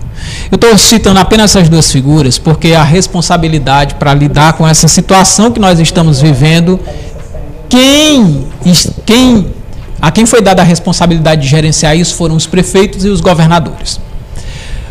O que eu quero chamar a atenção de vocês é, gente, nós sabemos como é que as coisas funcionam. Nós sabemos como é que as coisas acontecem. Está na hora, meu povo, está na hora, minha gente, de acordarmos e a gente agora usar o bom senso. Olha, você soubesse o quanto que uma conversazinha de ponta de calçada faz a diferença, você não conversaria qualquer coisa. Mas aí entra uma questão, meu amigo comandante Oliveira, e você que está nos assistindo. Por que, que muitas pessoas boas, pessoas que têm conhecimento, têm entendimento, se recusa a tentar ajudar, aconselhar, a orientar. Por que, que essas pessoas se recusam a fazer isso? Eu vou dizer por que, que acontece. Vou fazer uma pergunta aqui para o meu amigo comandante Oliveira. Comandante Oliveira, aqui em Esperantinópolis, quantas autoridades eclesiásticas você vê dando a cara a tapa, indo para os grupos, para as redes sociais, interagir com o povo? Pastor, sendo bem sincero, eu só vejo só você mesmo. É a única pessoa. É aí onde está. Não existe. Você tem várias pessoas aqui na cidade, homens bons, preparados, com alta competência, que não é da minha denominação. Mas eles não vão interagir com a sociedade, eles não vão para os grupos de WhatsApp, como eu estou nos grupos de WhatsApp, e eles não interagem com o povo exatamente porque tem uma cultura. A qual é a cultura que existe hoje? Vamos destruir os bons e vamos exaltar os ruins. Vamos destruir, especialmente se o cara não oferece propina, porque se eu, se eu tivesse oferecendo propina, se eu tivesse oferecendo alguma vantagem financeira para articuladores, aí eu tinha uma gangue pronta para me defender a todo momento, a toda hora, a todo instante e em qualquer lugar no âmbito digital. Aí as autoridades que têm uma boa história, que têm um bom caráter, que têm um, um bom procedimento, que são bons pais de família, que têm uma família estruturada, eles saem e eles evitam comentário, exatamente porque eles entendem que se fizer esse tipo de comentário ou se interagir com a sociedade, eles terão mais prejuízos do que benefícios. Então eu vou interagir com a sociedade, eu entro em contato, estou lá nos grupos, interajo em qualquer conversa, qualquer âmbito, nunca me esquivei de qualquer assunto que fosse, porque entendo que eu sou sal da terra e luz do mundo. Agora entenda, há um preço a pagar para a gente ter uma nova história, há um preço a ser pago para a gente reconstruir uma nação. E esse preço é a gente não só omitir, é interagir, é falar. Agora, o que, que acontece? A história da cidade é que às vezes o que acontece é isso, é que algumas autoridades eclesiásticas elas têm compromissos financeiros com o prefeito, têm compromissos financeiros, têm interesses de botar a mão no bolso do, da prefeitura e fazer algumas coisas dessa natureza, então os interesses falam mais alto. E isso é que é o problema sério. Ó, uma vez alguém me procurou e disse, pastor, vamos, vamos participar do, do, do partido do Bolsonaro? Um líder eclesiástico aqui na cidade. Bora participar do grupo Bolsonaro, porque você sabe, pastor, as nossas igrejas não são respeitadas, nós pastores não somos respeitados, e está na hora da gente entrar nesse campo político, a gente lançar um candidato, e eu gostaria que o senhor sentasse comigo, e eu disse, rapaz, se a gente não se entende nem no evangelho, como é que a gente vai se entender em política? A segunda questão é que eu não sou filiado a partido nenhum. Nunca fui filiado, em nome do Senhor Jesus, eu nunca serei porque eu fui chamado, foi para ministrar o evangelho, foi para falar das boas novas, para dizer que Jesus, ele tem poder de transformar. O meu desejo era todo dia poder sentar e conversar com o governador do estado do Maranhão, porque eu oro todo dia. Mas fique tranquilo que eu não queria sentar com ele para mim saber quanto é que ele pode me dar, porque o dinheiro que ele tem, se for para usar para esse dessa forma ou para propinar para mim, bota lá na minha conta que o dinheiro dele seja com ele para maldição dele. Porque não tenho interesse em valor, seja do prefeito, seja do governador, seja do presidente da república. Eu não tenho interesse em nada disso. Tudo que eu quero, tudo que eu quero, tudo que eu desejo é muito simples. É que a gente tenha um povo consciente. Eu não preciso ter ódio. Eu não preciso detestar o governador do estado do Maranhão. Eu preciso amar o governador e dizer para ele: meu amigo, vida a gente só tem uma, histórico a gente só tem um. Você pode até se dar bem aqui diante dos homens, mas você está com a dívida feia diante de Deus. Você pode escapar da justiça dos homens, você pode fazer o que você quiser, você está no poder temporariamente, logo, logo vai passar. Se você conseguisse aí uma façanha de permanecer governador no estado do Maranhão por, sem nunca sair até o último dia da sua morte, mas quando você terminar, você tem uma conta a pagar e você vai pagar essa conta espiritual. Tem que se arrepender de seus pecados e entregar a vida ao Senhor Jesus.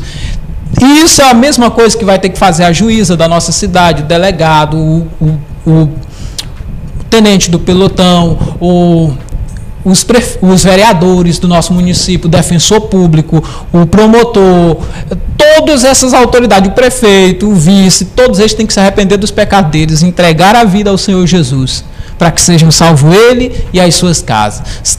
Temos que entender que tudo que nós estamos vendo hoje é passageiro. Isso aqui vai passar, isso aqui vai passar, isso aqui vai se acabar. Um dia isso aqui vai ter fim.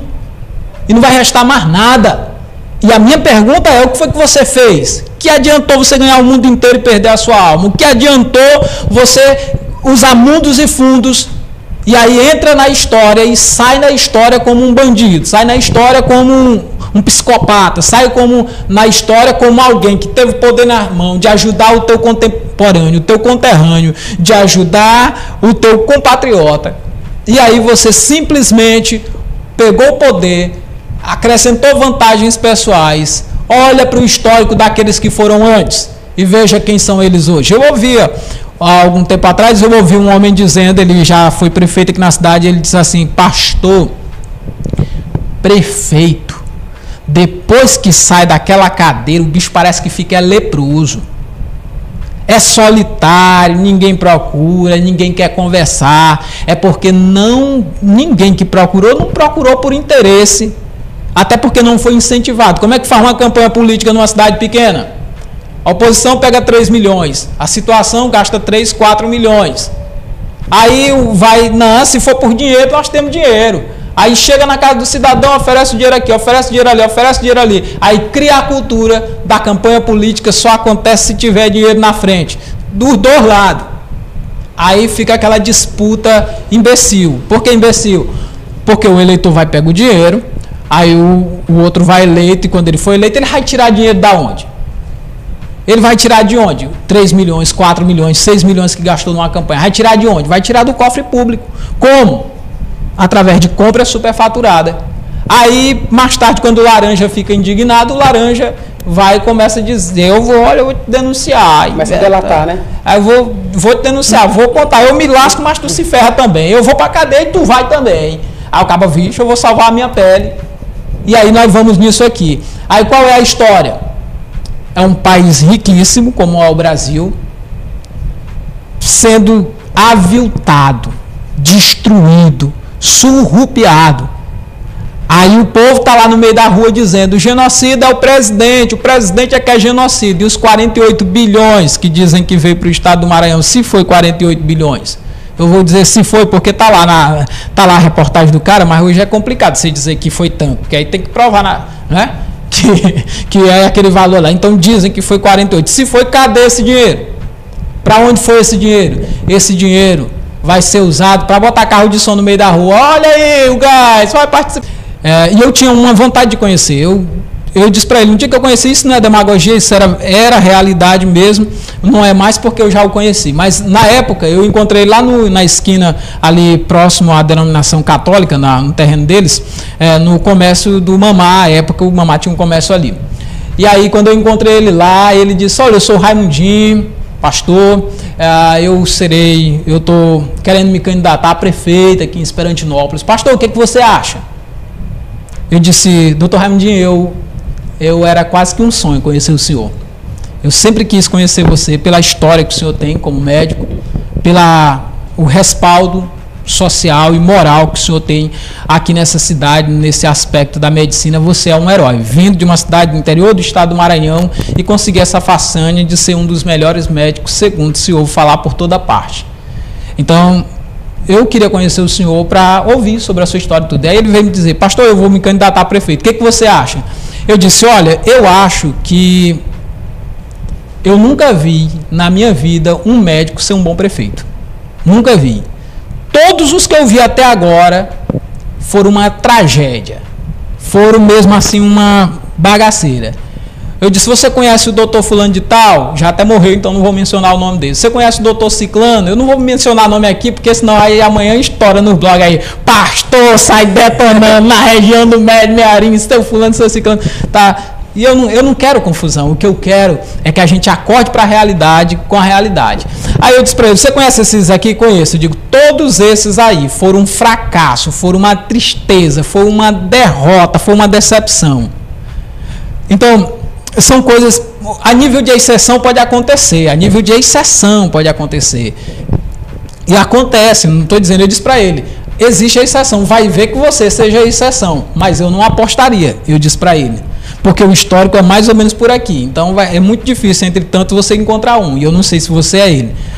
É claro que ele, ele demonstrou assim, a, a, aquela, aquela insatisfação, mas era, eu estava falando com o meu coração, como eu sempre falo falando com todo o meu coração. Quando eu disse que queria conhecer por conta disso, é verdade. Mas quando ele me perguntou, eu dei a minha opinião sincera. Você quer destruir uma cidade, coloca um médico, especialmente um médico que não tem um histórico de ter construído nada de futuro para si. Um, especialmente um médico que não tem uma história de fez isso, fez aquilo, fez aquilo outro e que foi um sucesso. Porque se ele conseguiu isso, já desviando dinheiro de prefeitura, aí ele conseguiu montar um empreendimento, conseguiu montar isso, aquilo, outro, aí se tornou uma personalidade, você já sabe o que, é que você está botando para frente de um município. Você já sabe o que, é que você está fazendo. Então, assim, é aí onde entra a tragédia do povo, porque ele volta pensando assim: pá, o cara é o médico, salva vidas. Faz um homem desse daí. Quando ele chegar ali na, na prefeitura, se ele hoje salva como médico, agora imagina ele como prefeito, o que, é que ele vai fazer? Esse aí, Tragédia. Foi, esse aí foi o mesmo fenômeno, fenômeno Dilma, né? Que quando ela se candidatou, é, os militantes falavam o seguinte: se você é mulher e você não votar na, na Dilma, você não está representando a si mesmo. Então eles, eles utilizam essa manobra, né? Não, o cara, por ele ser rico, ele vai saber administrar. A, a, a administrar a, a prefeitura, que, por exemplo, se ele é rico, é porque ele soube administrar a fortuna e aí pensa que o cara vai também é, é, é, gerir né, o, o, a prefeitura porque ele conseguiu gerir o negócio dele. E eles mal sabem que para o cara gerir e crescer, ele teve que fazer um, é, é, trabalhos a benefício próprio e não a benefício coletivo. Então, se o cara vai para a prefeitura, ele vai trabalhar da mesma forma a benefício próprio, tentando fazer manobras que ele consiga subtrair benefício. Então, as pessoas precisam, é como diz aquele ditado: você quer alguém competente para cuidar do pobre, coloca um pobre. Às vezes, na maioria dos ricos, né, aqueles que já nascem em berço de ouro, eles não conhecem, não, não sabem a necessidade que um, um, um pai de família tem para colocar o pão na mesa. Então já parte aí dessa premissa e começa a, a, A enganar o pobre por, por, ele, por ele já ter esse envolvimento de conquistar, de manobrar, de às vezes ludibriar para um benefício próprio, eles ludibriam às vezes pessoas de alto escalão, então é fácil enganar um pobre. É uma simples ideia plantada na cabeça de um pobre, pronto, você já enganou ele e, e já levou ele para o seu lado. É, é, uma tristeza muito grande a gente acompanhar todo esse processo. Né? Eu, eu sinceramente, eu, eu tenho uma, um, um pequeno tem uma pequena parte de mim que é, que é um pouco chateada com o presidente uh, por ele não ter ainda cumprido com aquilo que ele sempre prometeu. Por exemplo, eu para mim eu queria demais que voltasse a educação moral e cívica para a sala de aula, que é uma coisa que não, que não tem, não sei por que não voltou ainda, que a educação moral e cívica é algo fundamental. A, a, gente aprendeu a, a, respeitar os símbolos, né? A bandeira nacional tem até uma lei, tem uma lei federal que diz que você pegar a bandeira do Brasil e colocar como vestimento em cima de uma mesa é um crime que você pegar a bandeira do Brasil e queimar também é um crime. A bandeira, a bandeira nacional, quando ela fica velha, ela é levada para o quartel e o quartel, no dia da bandeira, faz um, uma cerimônia para poder né, queimá-la. Então, as pessoas desconhecem isso daí. Então, olha, é, meu amigo comandante Oliveira, assim, eu, eu fico hoje preocupado com a forma como eu vejo as pessoas conversar, tratar de coisa séria especialmente no âmbito político, sem dar a elas a devida, a devida atenção. Deixa eu contar uma história da minha terra. Foi eleito agora o prefeito Raimundinho, conhecido como Raimundinho da Audiolá, lá em Presidente Dutra. No período da campanha política, ele nem sabe disso, até porque eu não procurei entrar em contato, nunca quis. Mas pelas redes sociais eu tive entrando em contato com as pessoas que eu conheço tá, da cidade e outras pessoas que eu sei que têm capacidade de formação de opinião e tive conversando com eles dizendo, desde a primeira campanha dele, eu sempre disse: olha, o prefeito para Presidente Dutra é o Raimundinho da Audiolá. Por quê? Porque é um administrador de sucesso. É um homem que tem uma capacidade de gerenciamento extraordinária. Mas mesmo a gente colocando um homem como Raimundinho, o que eu posso dizer para você é o seguinte: se der um ladrão, é o maior. Porque o homem entende a administração. O cara é uma é uma fera. O cara é uma é assim, é nato a capacidade de administrar dele. De falar não, fala dele, o português dele é ruim para dedéu. Acho que tinha que ter feito até um cursozinho de português. Mas quem é que está preocupado? Um cara que ganha milhões e milhões por mês vai estar tá preocupado com português se a vida já é um sucesso para ele? Não vai. Mas assim, como administrador sempre diz, o que me preocupa agora que a cidade o elegeu é que depois de dois, três, parece-me foi três campanhas políticas que ele foi massacrado, achincalhado pela sociedade, aquela coisa todinha Será se agora o gás dessa terceira eleição vai ser o mesmo da eleição? Será se não tem uma frustração e um desejo também de punir a população? São perguntas que eu faço aqui e que eu oro em nome de Jesus para que isso não esteja no coração dele. Mas mesmo um administrador, ele ele por ruim que seja, ele consegue fazer melhor do que qualquer um que não tem noção de administração o município, os municípios tinham que olhar na hora de fazer uma campanha política e procurar alguém que tem capacidade administrativa. Essa é a primeira questão. A segunda questão, e a mais definitiva de toda, é olhar o histórico moral dessa pessoa. É muito importante isso aqui. Então, quando a gente consegue juntar isso, aí você consegue caminhar por uma trilha melhor.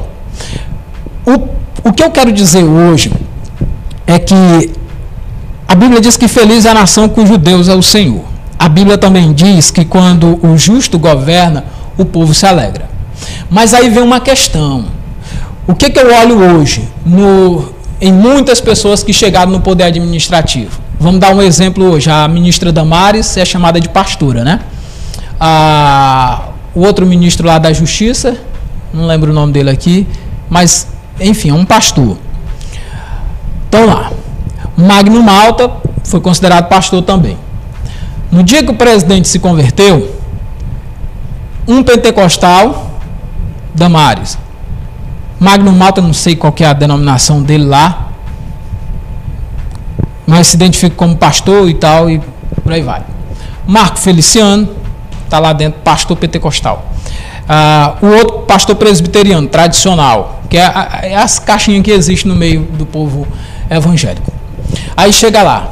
Aí diz: agora nós temos um presidente cristão. Ó, todos esses aí já se comportaram como traidores. Todos esses.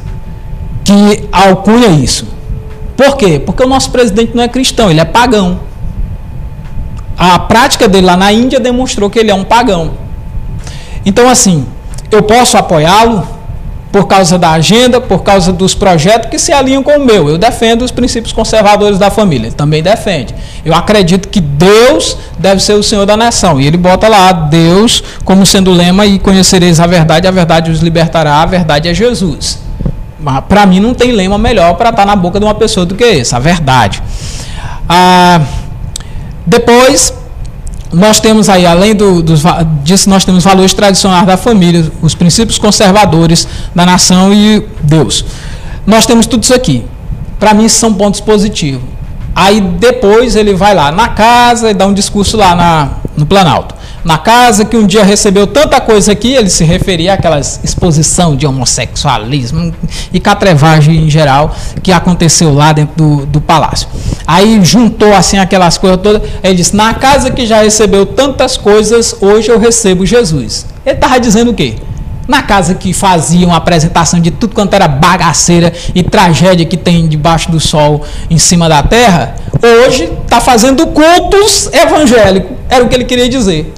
No outro dia, um bando de irresponsáveis, tudo dizem que são pastores, sai dizendo: o presidente se converteu, agora o presidente do Brasil é um crente. Aí eu tô lendo as manchetes nos Estados Unidos, vendo lá o pessoal se alegrando: olha, o Brasil fez direito, agora tem um presidente cristão, um homem de Deus, e aquela coisa todo dia. Eu digo, rapaz, é, é aí onde está a falta da verdade. Eu me entristeço com o presidente no sentido seguinte: ele disse, soldado que vai para a guerra e tem medo de morrer é um covarde. Ele está com medo de morrer. É a única coisa que explica o nosso presidente ainda não ter tomado uma atitude que já deveria ter tomado faz tempo para consertar essa bagunça. Aí ele fica lá igual um cão sem dono, ladrando. É a última vez, não sei, dá, agora puxou, esticou a corda, passou o limite, tá, não sei o que. Os caras vão lá, xincar, e aqui, tudo acontece. Tira os poderes. Tira o poder, humilha, faz dele gato e sapato. Até e o homem não tem. aí que o, o Alan dos Santos teve que ir para os Estados Unidos para falar sobre as escutas e agora o UOL publica que foi encontrado realmente, de fato, essas escutas. E até agora nós temos um silêncio total. E nada. Sabe o que, que acontece? Tem alguma coisa muito estranha que acontece no Brasil. Ó, um dia ele bota o tema para cadeia. A equipe dele bota o tema para cadeia. No outro dia, ele manda o tema aí, ser embaixador lá no Oriente Médio de um negócio. Que bagaceira diabólica é essa que está acontecendo ali? Seja lá o que for, deram um susto muito grande nele. Eu não vi. Então, prova disso aqui. Ah, aconteceu isso, aquilo, outro. Mas o que que explica? Um cara que ia para cadeia se tornou foi um embaixador. Tem coisa, tem sujeira nesse Brasil, debaixo do tapete aí, que a nação precisa acordar. Continuo defendendo a, o, o, presidente até que apareça uma opçãozinha melhor do que ele. As que tem até agora não apareceu nenhuma melhor. Isso aqui são coisas que eu estou dizendo para que as pessoas entendam o seguinte: não é porque você apoia um, um, uma administração que você agora vai virar escravo, que você não vai falar o que você pensa. A gente tem que ser grato, a gente tem que simplesmente demonstrar gratidão. Olha quando meu menino nasceu, o, o Apolo nasceu lá em São Luís. E eu estava sem carro e sem condição. O irmão Gilson, um amigo meu, irmão lá da igreja, foi lá e conversou com o doutor Rogério, não pedi para ele fazer isso, nem sabia que ele ia fazer isso. E aí ele disse: Ó, oh, pastor, o doutor Rogério está oferecendo lá o carro dele para você buscar o seu menino lá em São Luís. O oh, rapaz, bacana. Pois é. Ele abasteceu e fez tudo. E eu fui lá para São Luís no carro dele. Até hoje sou muito grato ao Dr. Rogério por isso que ele fez. Isso aqui eu não esqueço. Gratidão é coisas que você não você não pode deixar de ter. Assim, gratidão, entende? É, ela tem que existir. Para mim, para mim em particular, ele é uma pessoa boa. Se ele foi ruim, ele é ruim para B, para C. Para mim é uma pessoa muito boa. Mas a agenda que ele pegou, ele pegou o PC do B. Então não tem como eu, eu com toda a amizade que tenho, todo o carinho que tenho para com ele, dizer, rapaz, te sai dessa porcaria. Eu passei o ano todinho, eu passei a campanha que ele foi candidato, passei a campanha que o Aloysio foi candidato a primeiro, dizendo sai desse PC do B, sai disso aí, porque é, é marcha de gay, é marcha pró-islâmica, é tanta bagaceira que tá apoiando. Rapaz, procura um partidozinho mais decente, vai lá para dentro dele. Ó, o governador mesmo agora, é, vamos botar movimento 65 para não chamar de PC do B, porque tá sujo. Governador, rapaz, sai desse negócio, procura uma coisa melhor. Você quer uma coisa melhor? Começa a vir assistir os cultos aqui em Esperantinópolis. Venha participar dos cultos. Se converta. Seja um homem de Deus. Seja um servo de Deus. Mas não vai fazer isso no dia da campanha política, não, porque vai ficar demais na cara. Se arrependa, muda de comportamento. Sirva o Senhor Jesus. Só você, o maior prejuízo da sua vida é você não ser um crente, você não ser um servo de Deus, você não ter a Bíblia como a sua regra de fé e prática. É a mesma tragédia da vida do Aluizinho, a mesma tragédia da vida do Rogério, é a mesma tragédia da vida desse povo que estão hoje administrando Esperantinópolis. Falta Bíblia, falta Deus. Porque sem mim, disse o Senhor, nada podeis fazer, eu não vou conseguir ser um bom administrador. Se eu estou de olho em desviar dinheiro, eu não vou ser um bom administrador. Se eu estou de olho em aproveitar que eu estou aqui no cargo, pegar o dinheiro que eu tenho da prefeitura, levar a menina para motel, se for um viado, levar macho para motel. Quer dizer, eu, eu não vou ser. Agora, se eu tiver Deus como o Senhor da minha vida, aí a coisa muda de história muda de história porque ele vai me educar, vai me ensinar como eu devo andar. A tragédia do nosso, do nosso país, da nossa nação hoje, é porque falta homem, falta, dama, falta Damares ser mulher e dizer assim, ó, oh, eu sou é crente, eu sou é do reteté, que tem nessa loucura tal e tudo, e ela dizer, Bolsonaro, tu não é cristão, coisa nenhuma, tu se converte, para entregar a vida a Jesus.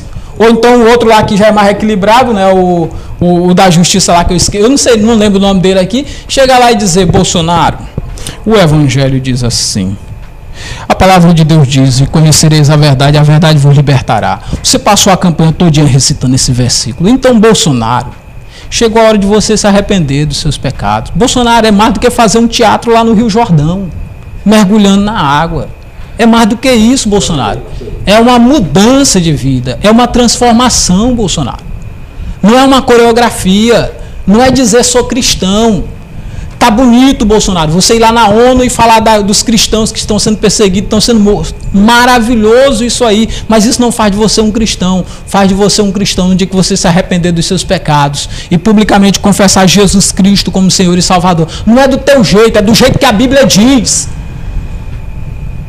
O Magno Malta, que eu não sei lá qual que é o estilo lá da denominação dele, nunca pesquisei, mas diz que é cristão também. É cristão, meu irmão. Chega lá e desce o sarrafo, você não tem uma língua afiada. Presidente, me perdoe por eu chamar você de cristão. Você ainda não é, presidente. Mas para ser um cristão, faça isso. E dá instrução clara. Agora, enquanto eu estiver querendo agradar o patrão, enquanto eu estiver com conversas meia-boca, o Brasil não vai para lugar nenhum. Eu sempre costumo dizer, nas redes sociais ali, é, onde eu estou participando, você vê ali uns caras que não têm o menor respeito por mim. Aí eles dizem lá um monte de impropérios, certo? Eles dizem lá, mas vai procurar a vida. Um é parceiro de gay, o outro tá tomando cachaça, um dia tá com uma mulher, outro dia tá com, com outro homossexual, lá num bar e passa e bebe, se embriaga e sabe lá o que, que acontece nisso aí. O outro tá vestindo uma farda, mas tem histórico de ser é, capanga de prefeito. Quer dizer, você olha para o histórico dessas pessoas e você vê que essas pessoas são pessoas que não têm temor de Deus no coração e a única coisa porque elas odeiam é porque Jesus Cristo diz: Eu dei-lhes a tua palavra e o mundo os odiou porque eles não são do mundo, como eu também não sou. O caso até disse que ia fazer a pergunta aqui: Pastor, você odeia gay? Aí a resposta que disseram que eu ia dizer igual o Bolsonaro disse: Estou perto de um, mas não é, não, estou não. Até onde eu sei, não tem não, histórico, não, né? Eu não, jamais. Pois é, mas se tivesse, eu não ia discriminar. discriminar. não tem nenhum problema com isso. A questão é: se você vê qualquer gay que você encontrar dentro de Esperantinópolis, um homossexual, não sei como é que gosta de ser chamado, é, mas vamos chamar homossexual para ficar ali na, né, dentro da forma. É, qualquer homossexual que existe dentro da cidade, se ele disser assim, olha, eu detesto o pastor Francisco, eu vou dizer para você duas coisas. A primeira, ele não me detesta porque ele sentou comigo, porque ele conversa comigo, porque ele dialoga comigo, porque ele tem contato comigo. Ele não tem contato comigo, ele não tem diálogo comigo, ele não me conhece. É por isso que ele detesta. Ignorância no sentido é, clássico da palavra, falta de conhecimento. Sentou comigo, conversou, me detesta, é porque é mal intencionado. Então só tem dois tipos de pessoas: os mal intencionados e os mal informados. E quanto a isso você não pode fazer nada. Mas eu tenho, eu tenho amigos que são homossexuais, amigos que passam, a gente conversa, dialoga e tudo, tranquilo. O que não vai ter entre eu e eles é a, né, aquela catevragem, catrevagem, que é um termozinho que, um, que o meu cunhado gosta de usar. Não vai ter a catrevagem entre nós, não vai ter. Mas vai ter um papo civilizado, respeitoso, porque eu não estou nem aí com o que o cara faz ou deixa de fazer com o que é dele. Entende? Mas eu com a Bíblia na mão, eu nunca vou dizer que o pecado que ele pratica do homossexualismo é aprovado diante de Deus. Eu não vou dizer, porque não é aprovado diante de Deus aqueles que deixam o contato natural da mulher, no caso do homem, para se inflamar homem com homem na sua sensualidade. Ou a mulher que deixa o contato natural do homem para se inflamar na sua sensualidade com uma outra mulher. E isso é um conhecimento tão clássico que eu vi até um dizendo, pastor, a gente sabe que está errado. Nós sabemos que estamos pecando, que Deus não aprova isso aqui. Mas, pastor, como é que a gente vai fazer? Eu sou assim, eu nasci assim. Não, não nasceu não, você escolheu, mas é um esse, grande debate. Esse, esse dia, pastor, é, teve um teve um, um, um, gay, né, que disse que só por eu ser conservador, eu, eu quer dizer que eu odeio gay, que sou contra gay, etc. Aí eu fui explicar para ele, né, eu falei, ó, oh, cara, eu vou te falar uma coisa. E, inclusive, é, antes de falar aqui, eu, eu, queria até mandar um abraço ali tem, tem um gay que manda mensagem para mim pedindo para que eu faça um vídeo em, em, em, apoio aos gays que são conservador, né? Eu vejo o seguinte, eu de fato não tenho um preconceito nenhum contra nenhum, nenhum gay, né? O que, o que acontece é o seguinte, eu sou contra certas situações. Qual, quais são essas situações? É de um gay não ter, não, não ter a meritocracia, né? Que eu, eu, eu defendo a meritocracia, você por méritos próprios é, conquistar aquilo que você busca, né? Então, veja bem, eu não aceito um gay chegar numa faculdade e, e, e só por ele ser gay, ele ter ali uma a chave de entrada na, na, na, universidade sem precisar lutar como qualquer outra pessoa. Então ele utiliza a, a, a sua opção sexual para poder ter aquele benefício. Então é, essa questão é que eu sou contra. Eu sou contra de qualquer tipo de benefício que ultrapasse é, só por conta de uma escolha sexual que ele fez. Então essa parte eu jamais eu, como um conservador, conservo os princípios da família continental. Eu jamais iria aprovar um processo como esse, entendeu? O cara chega aqui, aí cria um tipo de. outro tipo de denominação. O cara, só por, por ter essa denominação, pronto, chegou na faculdade, ele não precisa nem fazer a prova, ele já tem passagem livre. Isso, isso não, eu, eu, eu apoio a, a, meritocracia. Aí o cara fala, não, mas é porque ele sofre muito preconceito. Quem não sofre preconceito na vida, todos sofremos, todos nós passamos dificuldade, mas isso não é motivo para que a gente pare de lutar né, e comece a se, vitim, se vitimizar para poder ter benefício. Essa, muitas pessoas se vitimizam para poder ter um benefício através da, da daquela. Se, se mostrando como vítima. Então isso daí é, é algo totalmente baixo, é muito baixo, né? No, no, caso, por exemplo, eu vejo muitas situações, muitos gays aí, que eu, eu, eu sigo um, um, rapaz, que eu esqueci o nome dele, qual é o nome do, do rapaz aí, eu, que tem até uma, uma marca de, de, Ele é bem próximo, às vezes ele, ele maquia a primeira dama, ele tem uma. Augusto, né? Augusto. Augustinho aí. Augustinho, esse cara aí, porra, tem minha admiração. O cara é, é um cara que tem um sucesso muito grande, é um cara que tem uma empresa, é um cara que criou uma, uma, uma marca e tá ali, prosperando. Ele não precisou ficar se vitimizando nas redes sociais, dizendo que sofre preconceito, que sofre isso, que sofre aquilo. Isso tudo para mim é o seguinte, pastor.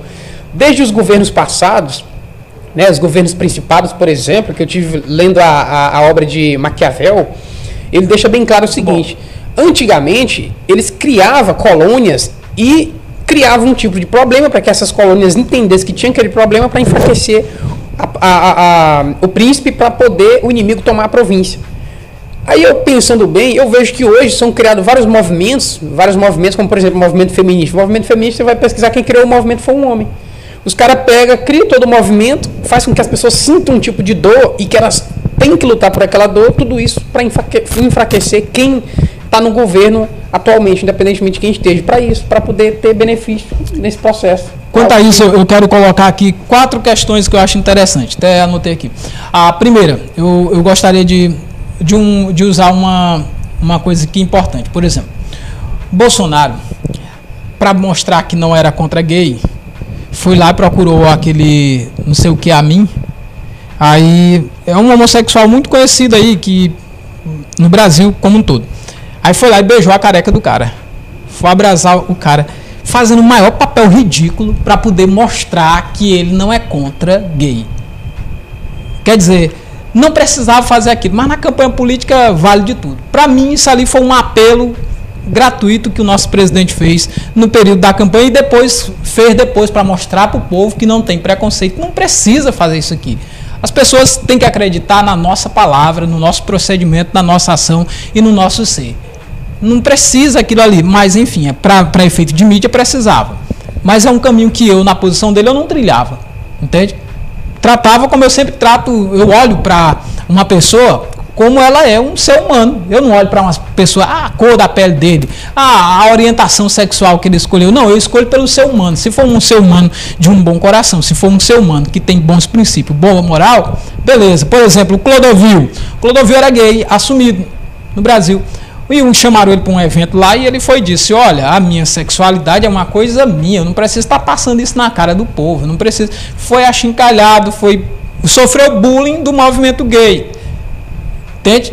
Quer dizer, o cara não pode ser, não pode ter a, a, posição dele, ele tem lá a posição dele. Eu, eu não concordo espiritualmente, ele está em pecado, precisava ter se convertido, tudo, mudado de direção e por aí vai. Mas tinha meu respeito, não por ser um homossexual, mas por ser um cidadão que tem princípios, que tem padrão, que tem padrão de moral e ética. Outra questão eu acompanho um gay lá nos Estados Unidos, o nome dele é Milo Yiannopoulos. Ele é de direita e ele é um cara bem articulado.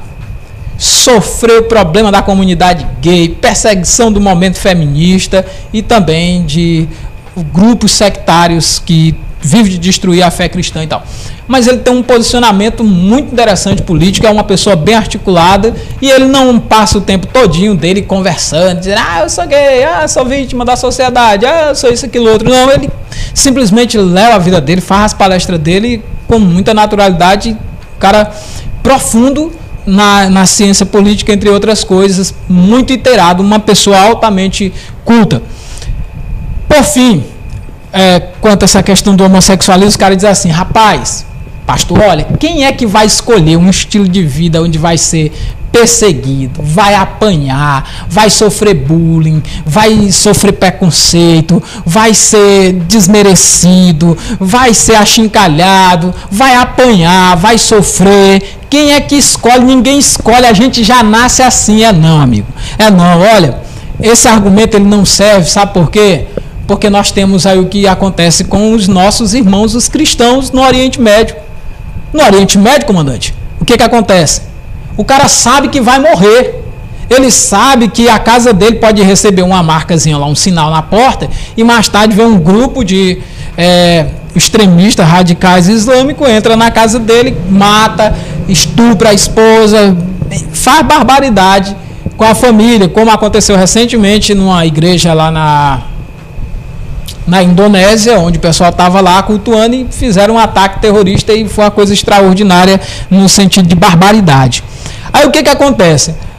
Aquele povo escolheu servir a Jesus. Ele não escolheu ser morto por causa da fé, ele não escolheu ser perseguido, mas ele já sabia que estava no pacote. Se ele se arrepende dos pecados e entrega a vida a Jesus, ele vai ser perseguido, ele vai ser eh, desrespeitado, aviltado, pode perder suas propriedades, ter os seus bens confiscados e sofre discriminação, pode apanhar no meio da rua, ser chicoteado, ser apedrejado, ser morto da forma mais aviltosa, humilhante possível. Eles sabem disso, mas eles decidem ser servos do Senhor Jesus. E aí morrem por conta disso. A questão, meu amigo, eu vou dizer aqui o que, que acontece. É a questão do prazer. Onde tem o prazer e onde tem a vantagem financeira, já está escrito lá na Bíblia. O que, que é a parábola do semeador? Se não é dizer que um é os cuidados desse mundo, os prazeres desse mundo, os prazeres desse mundo, os cuidados das coisas dessa vida, sufocam a palavra de Deus e não faz uma aliança com Deus. É esse, é esse um dos sentidos da, da parábola do semeador. Aí entra a questão dos prazeres Quando o prazer, ó, um cara, por exemplo, por que, que a gente prende um, um estuprador, um pedófilo? Esses caras que fazem covardia. E quando eu falo disso, não, não esses caras que abusam sexualmente de mulheres, de crianças, esse tipo de, de lixo social que a gente tem. Por que, que a gente prende um cara desse?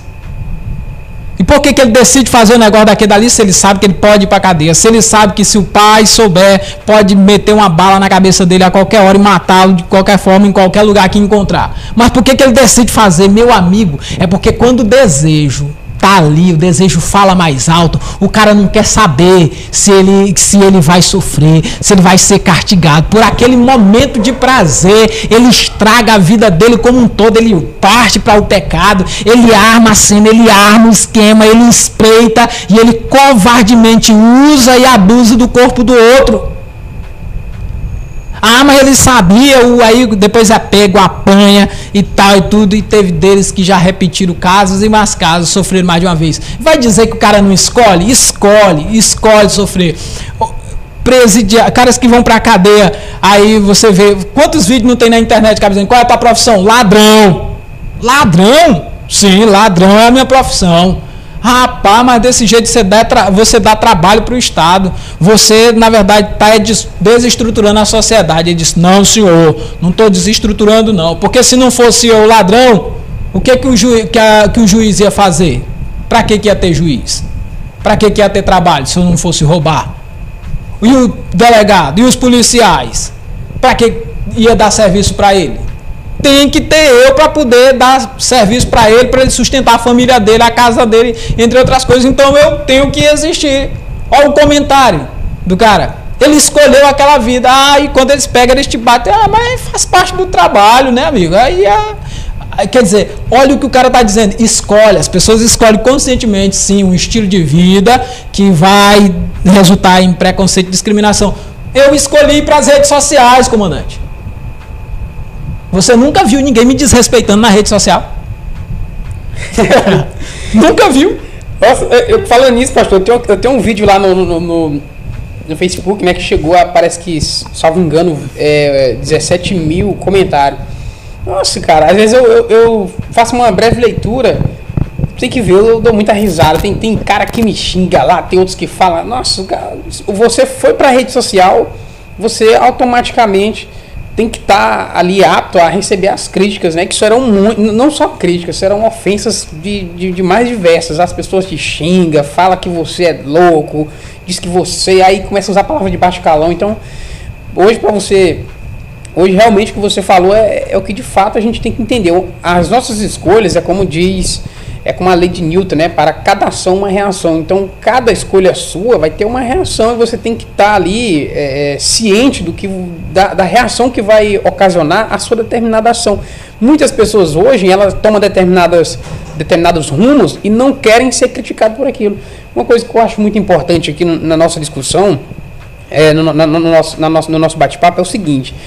É, eu sou um apoiador do presidente, mas eu teço críticas a eles, assim como o senhor apoia muitos, como afirmou aqui, né, tem, é, apoia alguns rumos que ele toma, e mas mesmo assim ele, ele, ele é um ser humano, ele, então ele erra e ele e tem que ser criticado para que ele possa resolver o, o, problema. Agora, o que eu me, me, fico muito chateado é que a esquerda já é diferente, elas endeusam um ladrão e por mais que você você não vê eles criticando o Deus que eles têm, eles, eles consideram como um Deus, você não vê eles tecendo crítica. Viu que o cara cometeu uma, uma atrocidade, um desvio aí bilionário, enriqueceu os filhos, mas eles não eles falam que aquilo não, aquilo ali foi normal e é, é algo que estarrecedor, né, para é, dar um entender que essas pessoas foram idiotizadas ao, ao, ao extremo, né, para poder não não não tecer críticas a alguém que cometeu algo ilícito.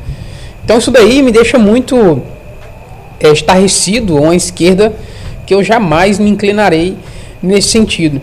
É claro que a gente, eu, eu tenho muitos é, amigos de esquerda, né? Eu não compactuo da mesma ideia e é claro, eu discuto com muitos deles no grupo. O que a gente não pode é, é, é, é como você mesmo falou, o cara é gay, é uma opção dele. O cara, desde que não afete a nossa integridade, desde que não partiu para o nosso pessoal, aí é a ação dele, ele sabe o que faz, ele tem os resultados daquilo que ele planta. Então, eu não sou o responsável para tentar julgá-lo ou fazer com que ele mude de ideia. É, é lógico, eu vou mostrar para ele as verdades e ele vai ter que ele vai ter que escolher entre a verdade ou permanecer no, no fato ilusório dele, né? Porque tem provas aí que são irrefutáveis sobre o crime do, do, do presidiário Lula, né, do ladrão lá, tem provas irrefutáveis, depoimentos, as pessoas mostrando ali provas que não tem como contestar. Mas mesmo assim dizem que foi um erro, que não que foi ali uma impunidade, que foi algo. Cara, isso é uma, uma demência, só pode ser uma doença mesmo de altos. Eu vejo jurista defender um ladrão. É, é algo que. Eu, eu, para mim já, já funciona o seguinte: você defender o bandido você já não tem autoridade, você não tem autonomia nenhuma, nem, direito nenhum mais de falar sobre justiça, a partir do momento que você defende um bandido. E, pastor, hoje quando a gente expõe a, a tanto o nosso, nosso posicionamento político qualquer, em qualquer determinado assunto sociedade, a gente sofre uma famosa, o famoso assassina, assassinato de reputação conheci isso na prática aqui em Esperantinópolis, fui chamado de abusador, fui chamado de bandido, de tudo, tudo enquanto. Que é o, que, o que acontece é assim, quando surge um, uma pessoa com, com ideias conservadoras, ela é, é ocorre, um, ocorre um assassinato da reputação dela, como houve com o presidente colocando ele na situação de homofóbico, colocando ele na situação de, de homem que, que é, poderia espancar a mulher, que inclusive é, vários pontos que deixou ele ali em uma situação terrível. Então, deixa eu, uma coisa que eu aprendi eu tava agora antes mesmo de vir para cá, eu estava assistindo Jordan Peterson. Jordan Peterson é um cara que está revolucionando hoje o mundo acadêmico, o mundo intelectual. Ele escreveu 12 regras para a vida. Não estou fazendo propaganda do livro dele não. Sei dizer que é muito fantástico. Já li em inglês e português, gosto muito da escrita dele. Estou lendo agora Mapas de Significado da Vida e também estou lendo Além da Ordem, que é outro livro que ele lançou por último agora ele diz uma coisa: coloque em ordem a sua casa antes de tentar consertar a casa dos outros. É, é, é um princípio que vale para nós. Porque quando a gente parte para essa selva do mundo digital, nós estamos realmente à mercê de críticas e, no geral, crítica desonesta de pessoas que nunca te viram, pessoas que nunca tiveram contato com você, pessoas que não conhecem a sua história, mas que estão ouvindo alguém que eles confiam e que está contando mentiras e ele sai espalhando aquilo e praticando o, o, assassinato da reputação. Eu conheci, lá na igreja tem casos de pessoas, não vou citar o nome por uma questão de ética, de pessoas que me odiavam, que me detestavam por conta do que elas ouviram, mas no dia que elas tiveram contato comigo, elas tiveram uma visão totalmente diferente de quem eu sou e de como age, de como procedo e de como vivo. E ele diz: coloque em ordem a sua casa antes de criticar a casa do outro. Isso é um princípio importante. Mas aqui vem uma questão. Pessoal, ah, o que, que você ganha batendo na, no caráter de uma pessoa que tem um caráter melhor do que o seu? Entende? O que, que você ganha com isso? Segunda questão que eu lhe pergunto é: você acha que você é pelo menos gente quando você ataca o caráter de uma pessoa de boa reputação só por conta de uma paixão política, de uma paixão. É, por causa de uma paixão de um movimento é, de imoralidade sexual. Você ataca uma pessoa só porque ele não concordou com o sindicato que tu faz parte. Ah, o que, que honestamente, quando você para assim para deitar, para dormir, e você pensa, eu achincalhei um pai de família, eu bati na reputação de uma pessoa boa, de uma pessoa decente, de uma pessoa honesta, de uma pessoa que nunca fez mal para ninguém, mas que simplesmente oferece uma contribuição social. Quando tu vai dormir, como é que tu consegue dormir com isso? Porque tudo bem, eu fiz alguma coisa errada, critique. Você tem que criticar, assim, eu vou melhorar. Eu, eu já debati, por exemplo, o doutor Alain. O doutor Alan tá lá no grupo. Eu vou citar o nome dele aqui, porque as conversas que estão lá.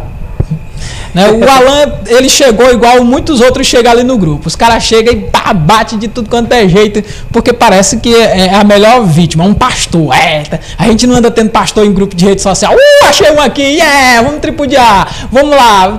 E ele chegou batendo, batendo pesado. Fomos lá, tivemos umas discussões muito boas, muito proveitosas. Fui lá, fui com muita, com muita clareza e fiz críticas contundentes, palavras duras, pesadas para ele também na medida da forma como ele vinha. E aí, como ele é uma pessoa boa, quando eu digo pessoa boa, não estou dizendo que ele tem um padrão moral cristão. Ele até diz que é cristão e, e aí as outras práticas que ele mesmo posta lá no grupo desautorizam o cristianismo. Mas ah, aí nós continuamos conversando. Ele mudou de posição. Hoje é uma das pessoas que nos admira. E eu tenho ele na condição de um grande amigo, de uma pessoa boa, de uma pessoa maravilhosa, de uma pessoa fantástica, de uma pessoa ideal. Claro que ele tem os defeitos dele, né? E que não convém aqui ficar falando dos defeitos dele nessa, nessa live, porque não é o propósito. E a minha ideia, ao entrar na vida dele nesse contato digital, é melhorar. É ver o que, que eu posso fazer para ajudá-lo a crescer mais e mais. Já teve outros que chegaram ali como grandes inimigos e hoje são grandes aliados. Porque a ideia minha não é colecionar inimigos, é ter bons amigos. E eu, eu sempre digo, ou é mal intencionado ou é mal informado aquele que entra nas críticas ásperas contra mim. E eu digo, parece no grupo do Carlos Barroso, de tempo em tempo tem que vir um. Né? Tem, tem que vir um, que é pra, e ele já começa, ele já me escolhe logo ali, já vai, é, aquela coisa todinha. Mas se for uma pessoa de boa índole, logo, logo nós seremos amigos, porque eu não trabalho para o partido A, para o partido B, para o partido C. Alguém me ofereceu, disse, pastor, por que, que você não fica com a liderança do, da, do Aliança aí? Um amigo meu me ligou e estava perguntando se eu não queria ficar. Eu digo, meu amigo, a política que eu defendo não é desse mundo, não. A política que eu defendo é lá do reino dos céus. Hoje eu estou aqui é, defendendo as pautas do, do, do governo, mas só são três: valores conservadores da família, é, a família no modelo tradicional, os princípios conservadores, aliás, os valores judaico-cristão, é isso que eu estava querendo lembrar, faz hora de lembrar. Os valores judaico-cristão que ele defende, também defendo. Valores tradicionais da família, também defendo. Deus, acima de tudo e de todos, também defendo. Eu só estou com ele nesses três princípios. Qualquer um outro, para mim, ele é passivo de crítica.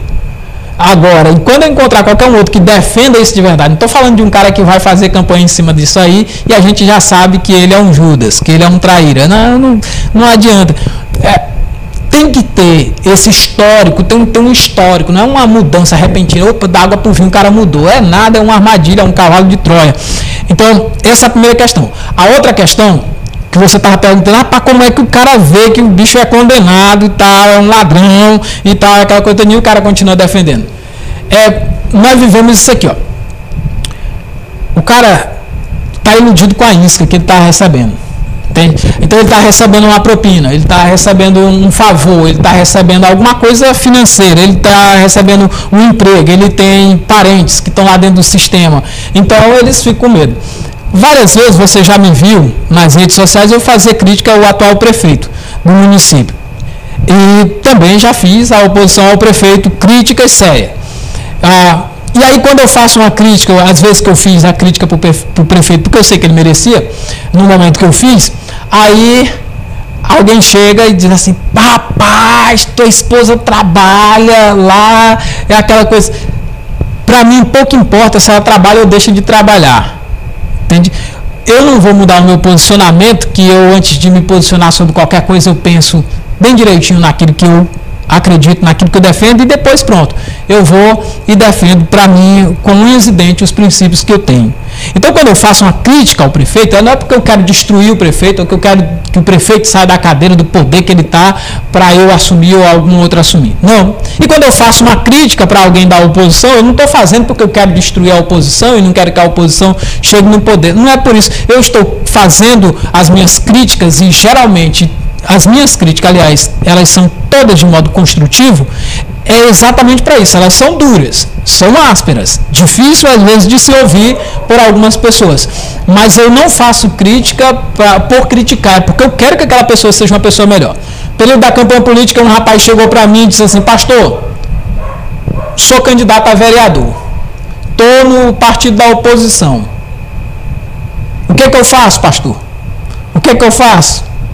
Aí, pastor, foi, eu estou aqui com uma proposta para mim ir para o lado da situação. E aí, pastor, estou assim insatisfeito aqui com a oposição. O que, que eu faço? Eu disse, ó, a primeira coisa que você não vai ouvir da minha boca é eu te dizendo o que é que tu tem que fazer. Porque, primeiro, a candidatura é sua. A vida é sua. E você faça da sua vida o que você quiser. Então, o que eu quero dizer para você é isso. Você simplesmente faça, ouça o que eu vou te dizer. Por exemplo, se você acredita que você é de direita, então você faça o que eu vou te dizer. Eu acredito que pelo menos lá está chegando, né? Nós tivemos um probleminha aqui com a imagem. É, faça o que eu vou te dizer. Eu, sendo de direita, eu faria assim, assim, assim, assim, assim, assim, assim, assado. E aí. Significa que a gente passou do, do, do, do, do horário né, e acabamos tendo. Eu, rapaz, não nem olhei pro tempo, hein? Mas enfim, pastor, faça aí suas considerações finais aí pra gente finalizar que acabou o, o, o, cessando. Né? Pois é, né, pessoal? A imagem desapareceu, agora você está só com as trevas aí. A treva aí que você está vendo agora, ela simboliza exatamente o momento que nós estamos vivendo, de insegurança e incerteza. Mas vamos buscar o Senhor enquanto podemos achar e invocar enquanto está perto. Obrigado, comandante Oliveira. Obrigado, Carlos. Pastor. Obrigado.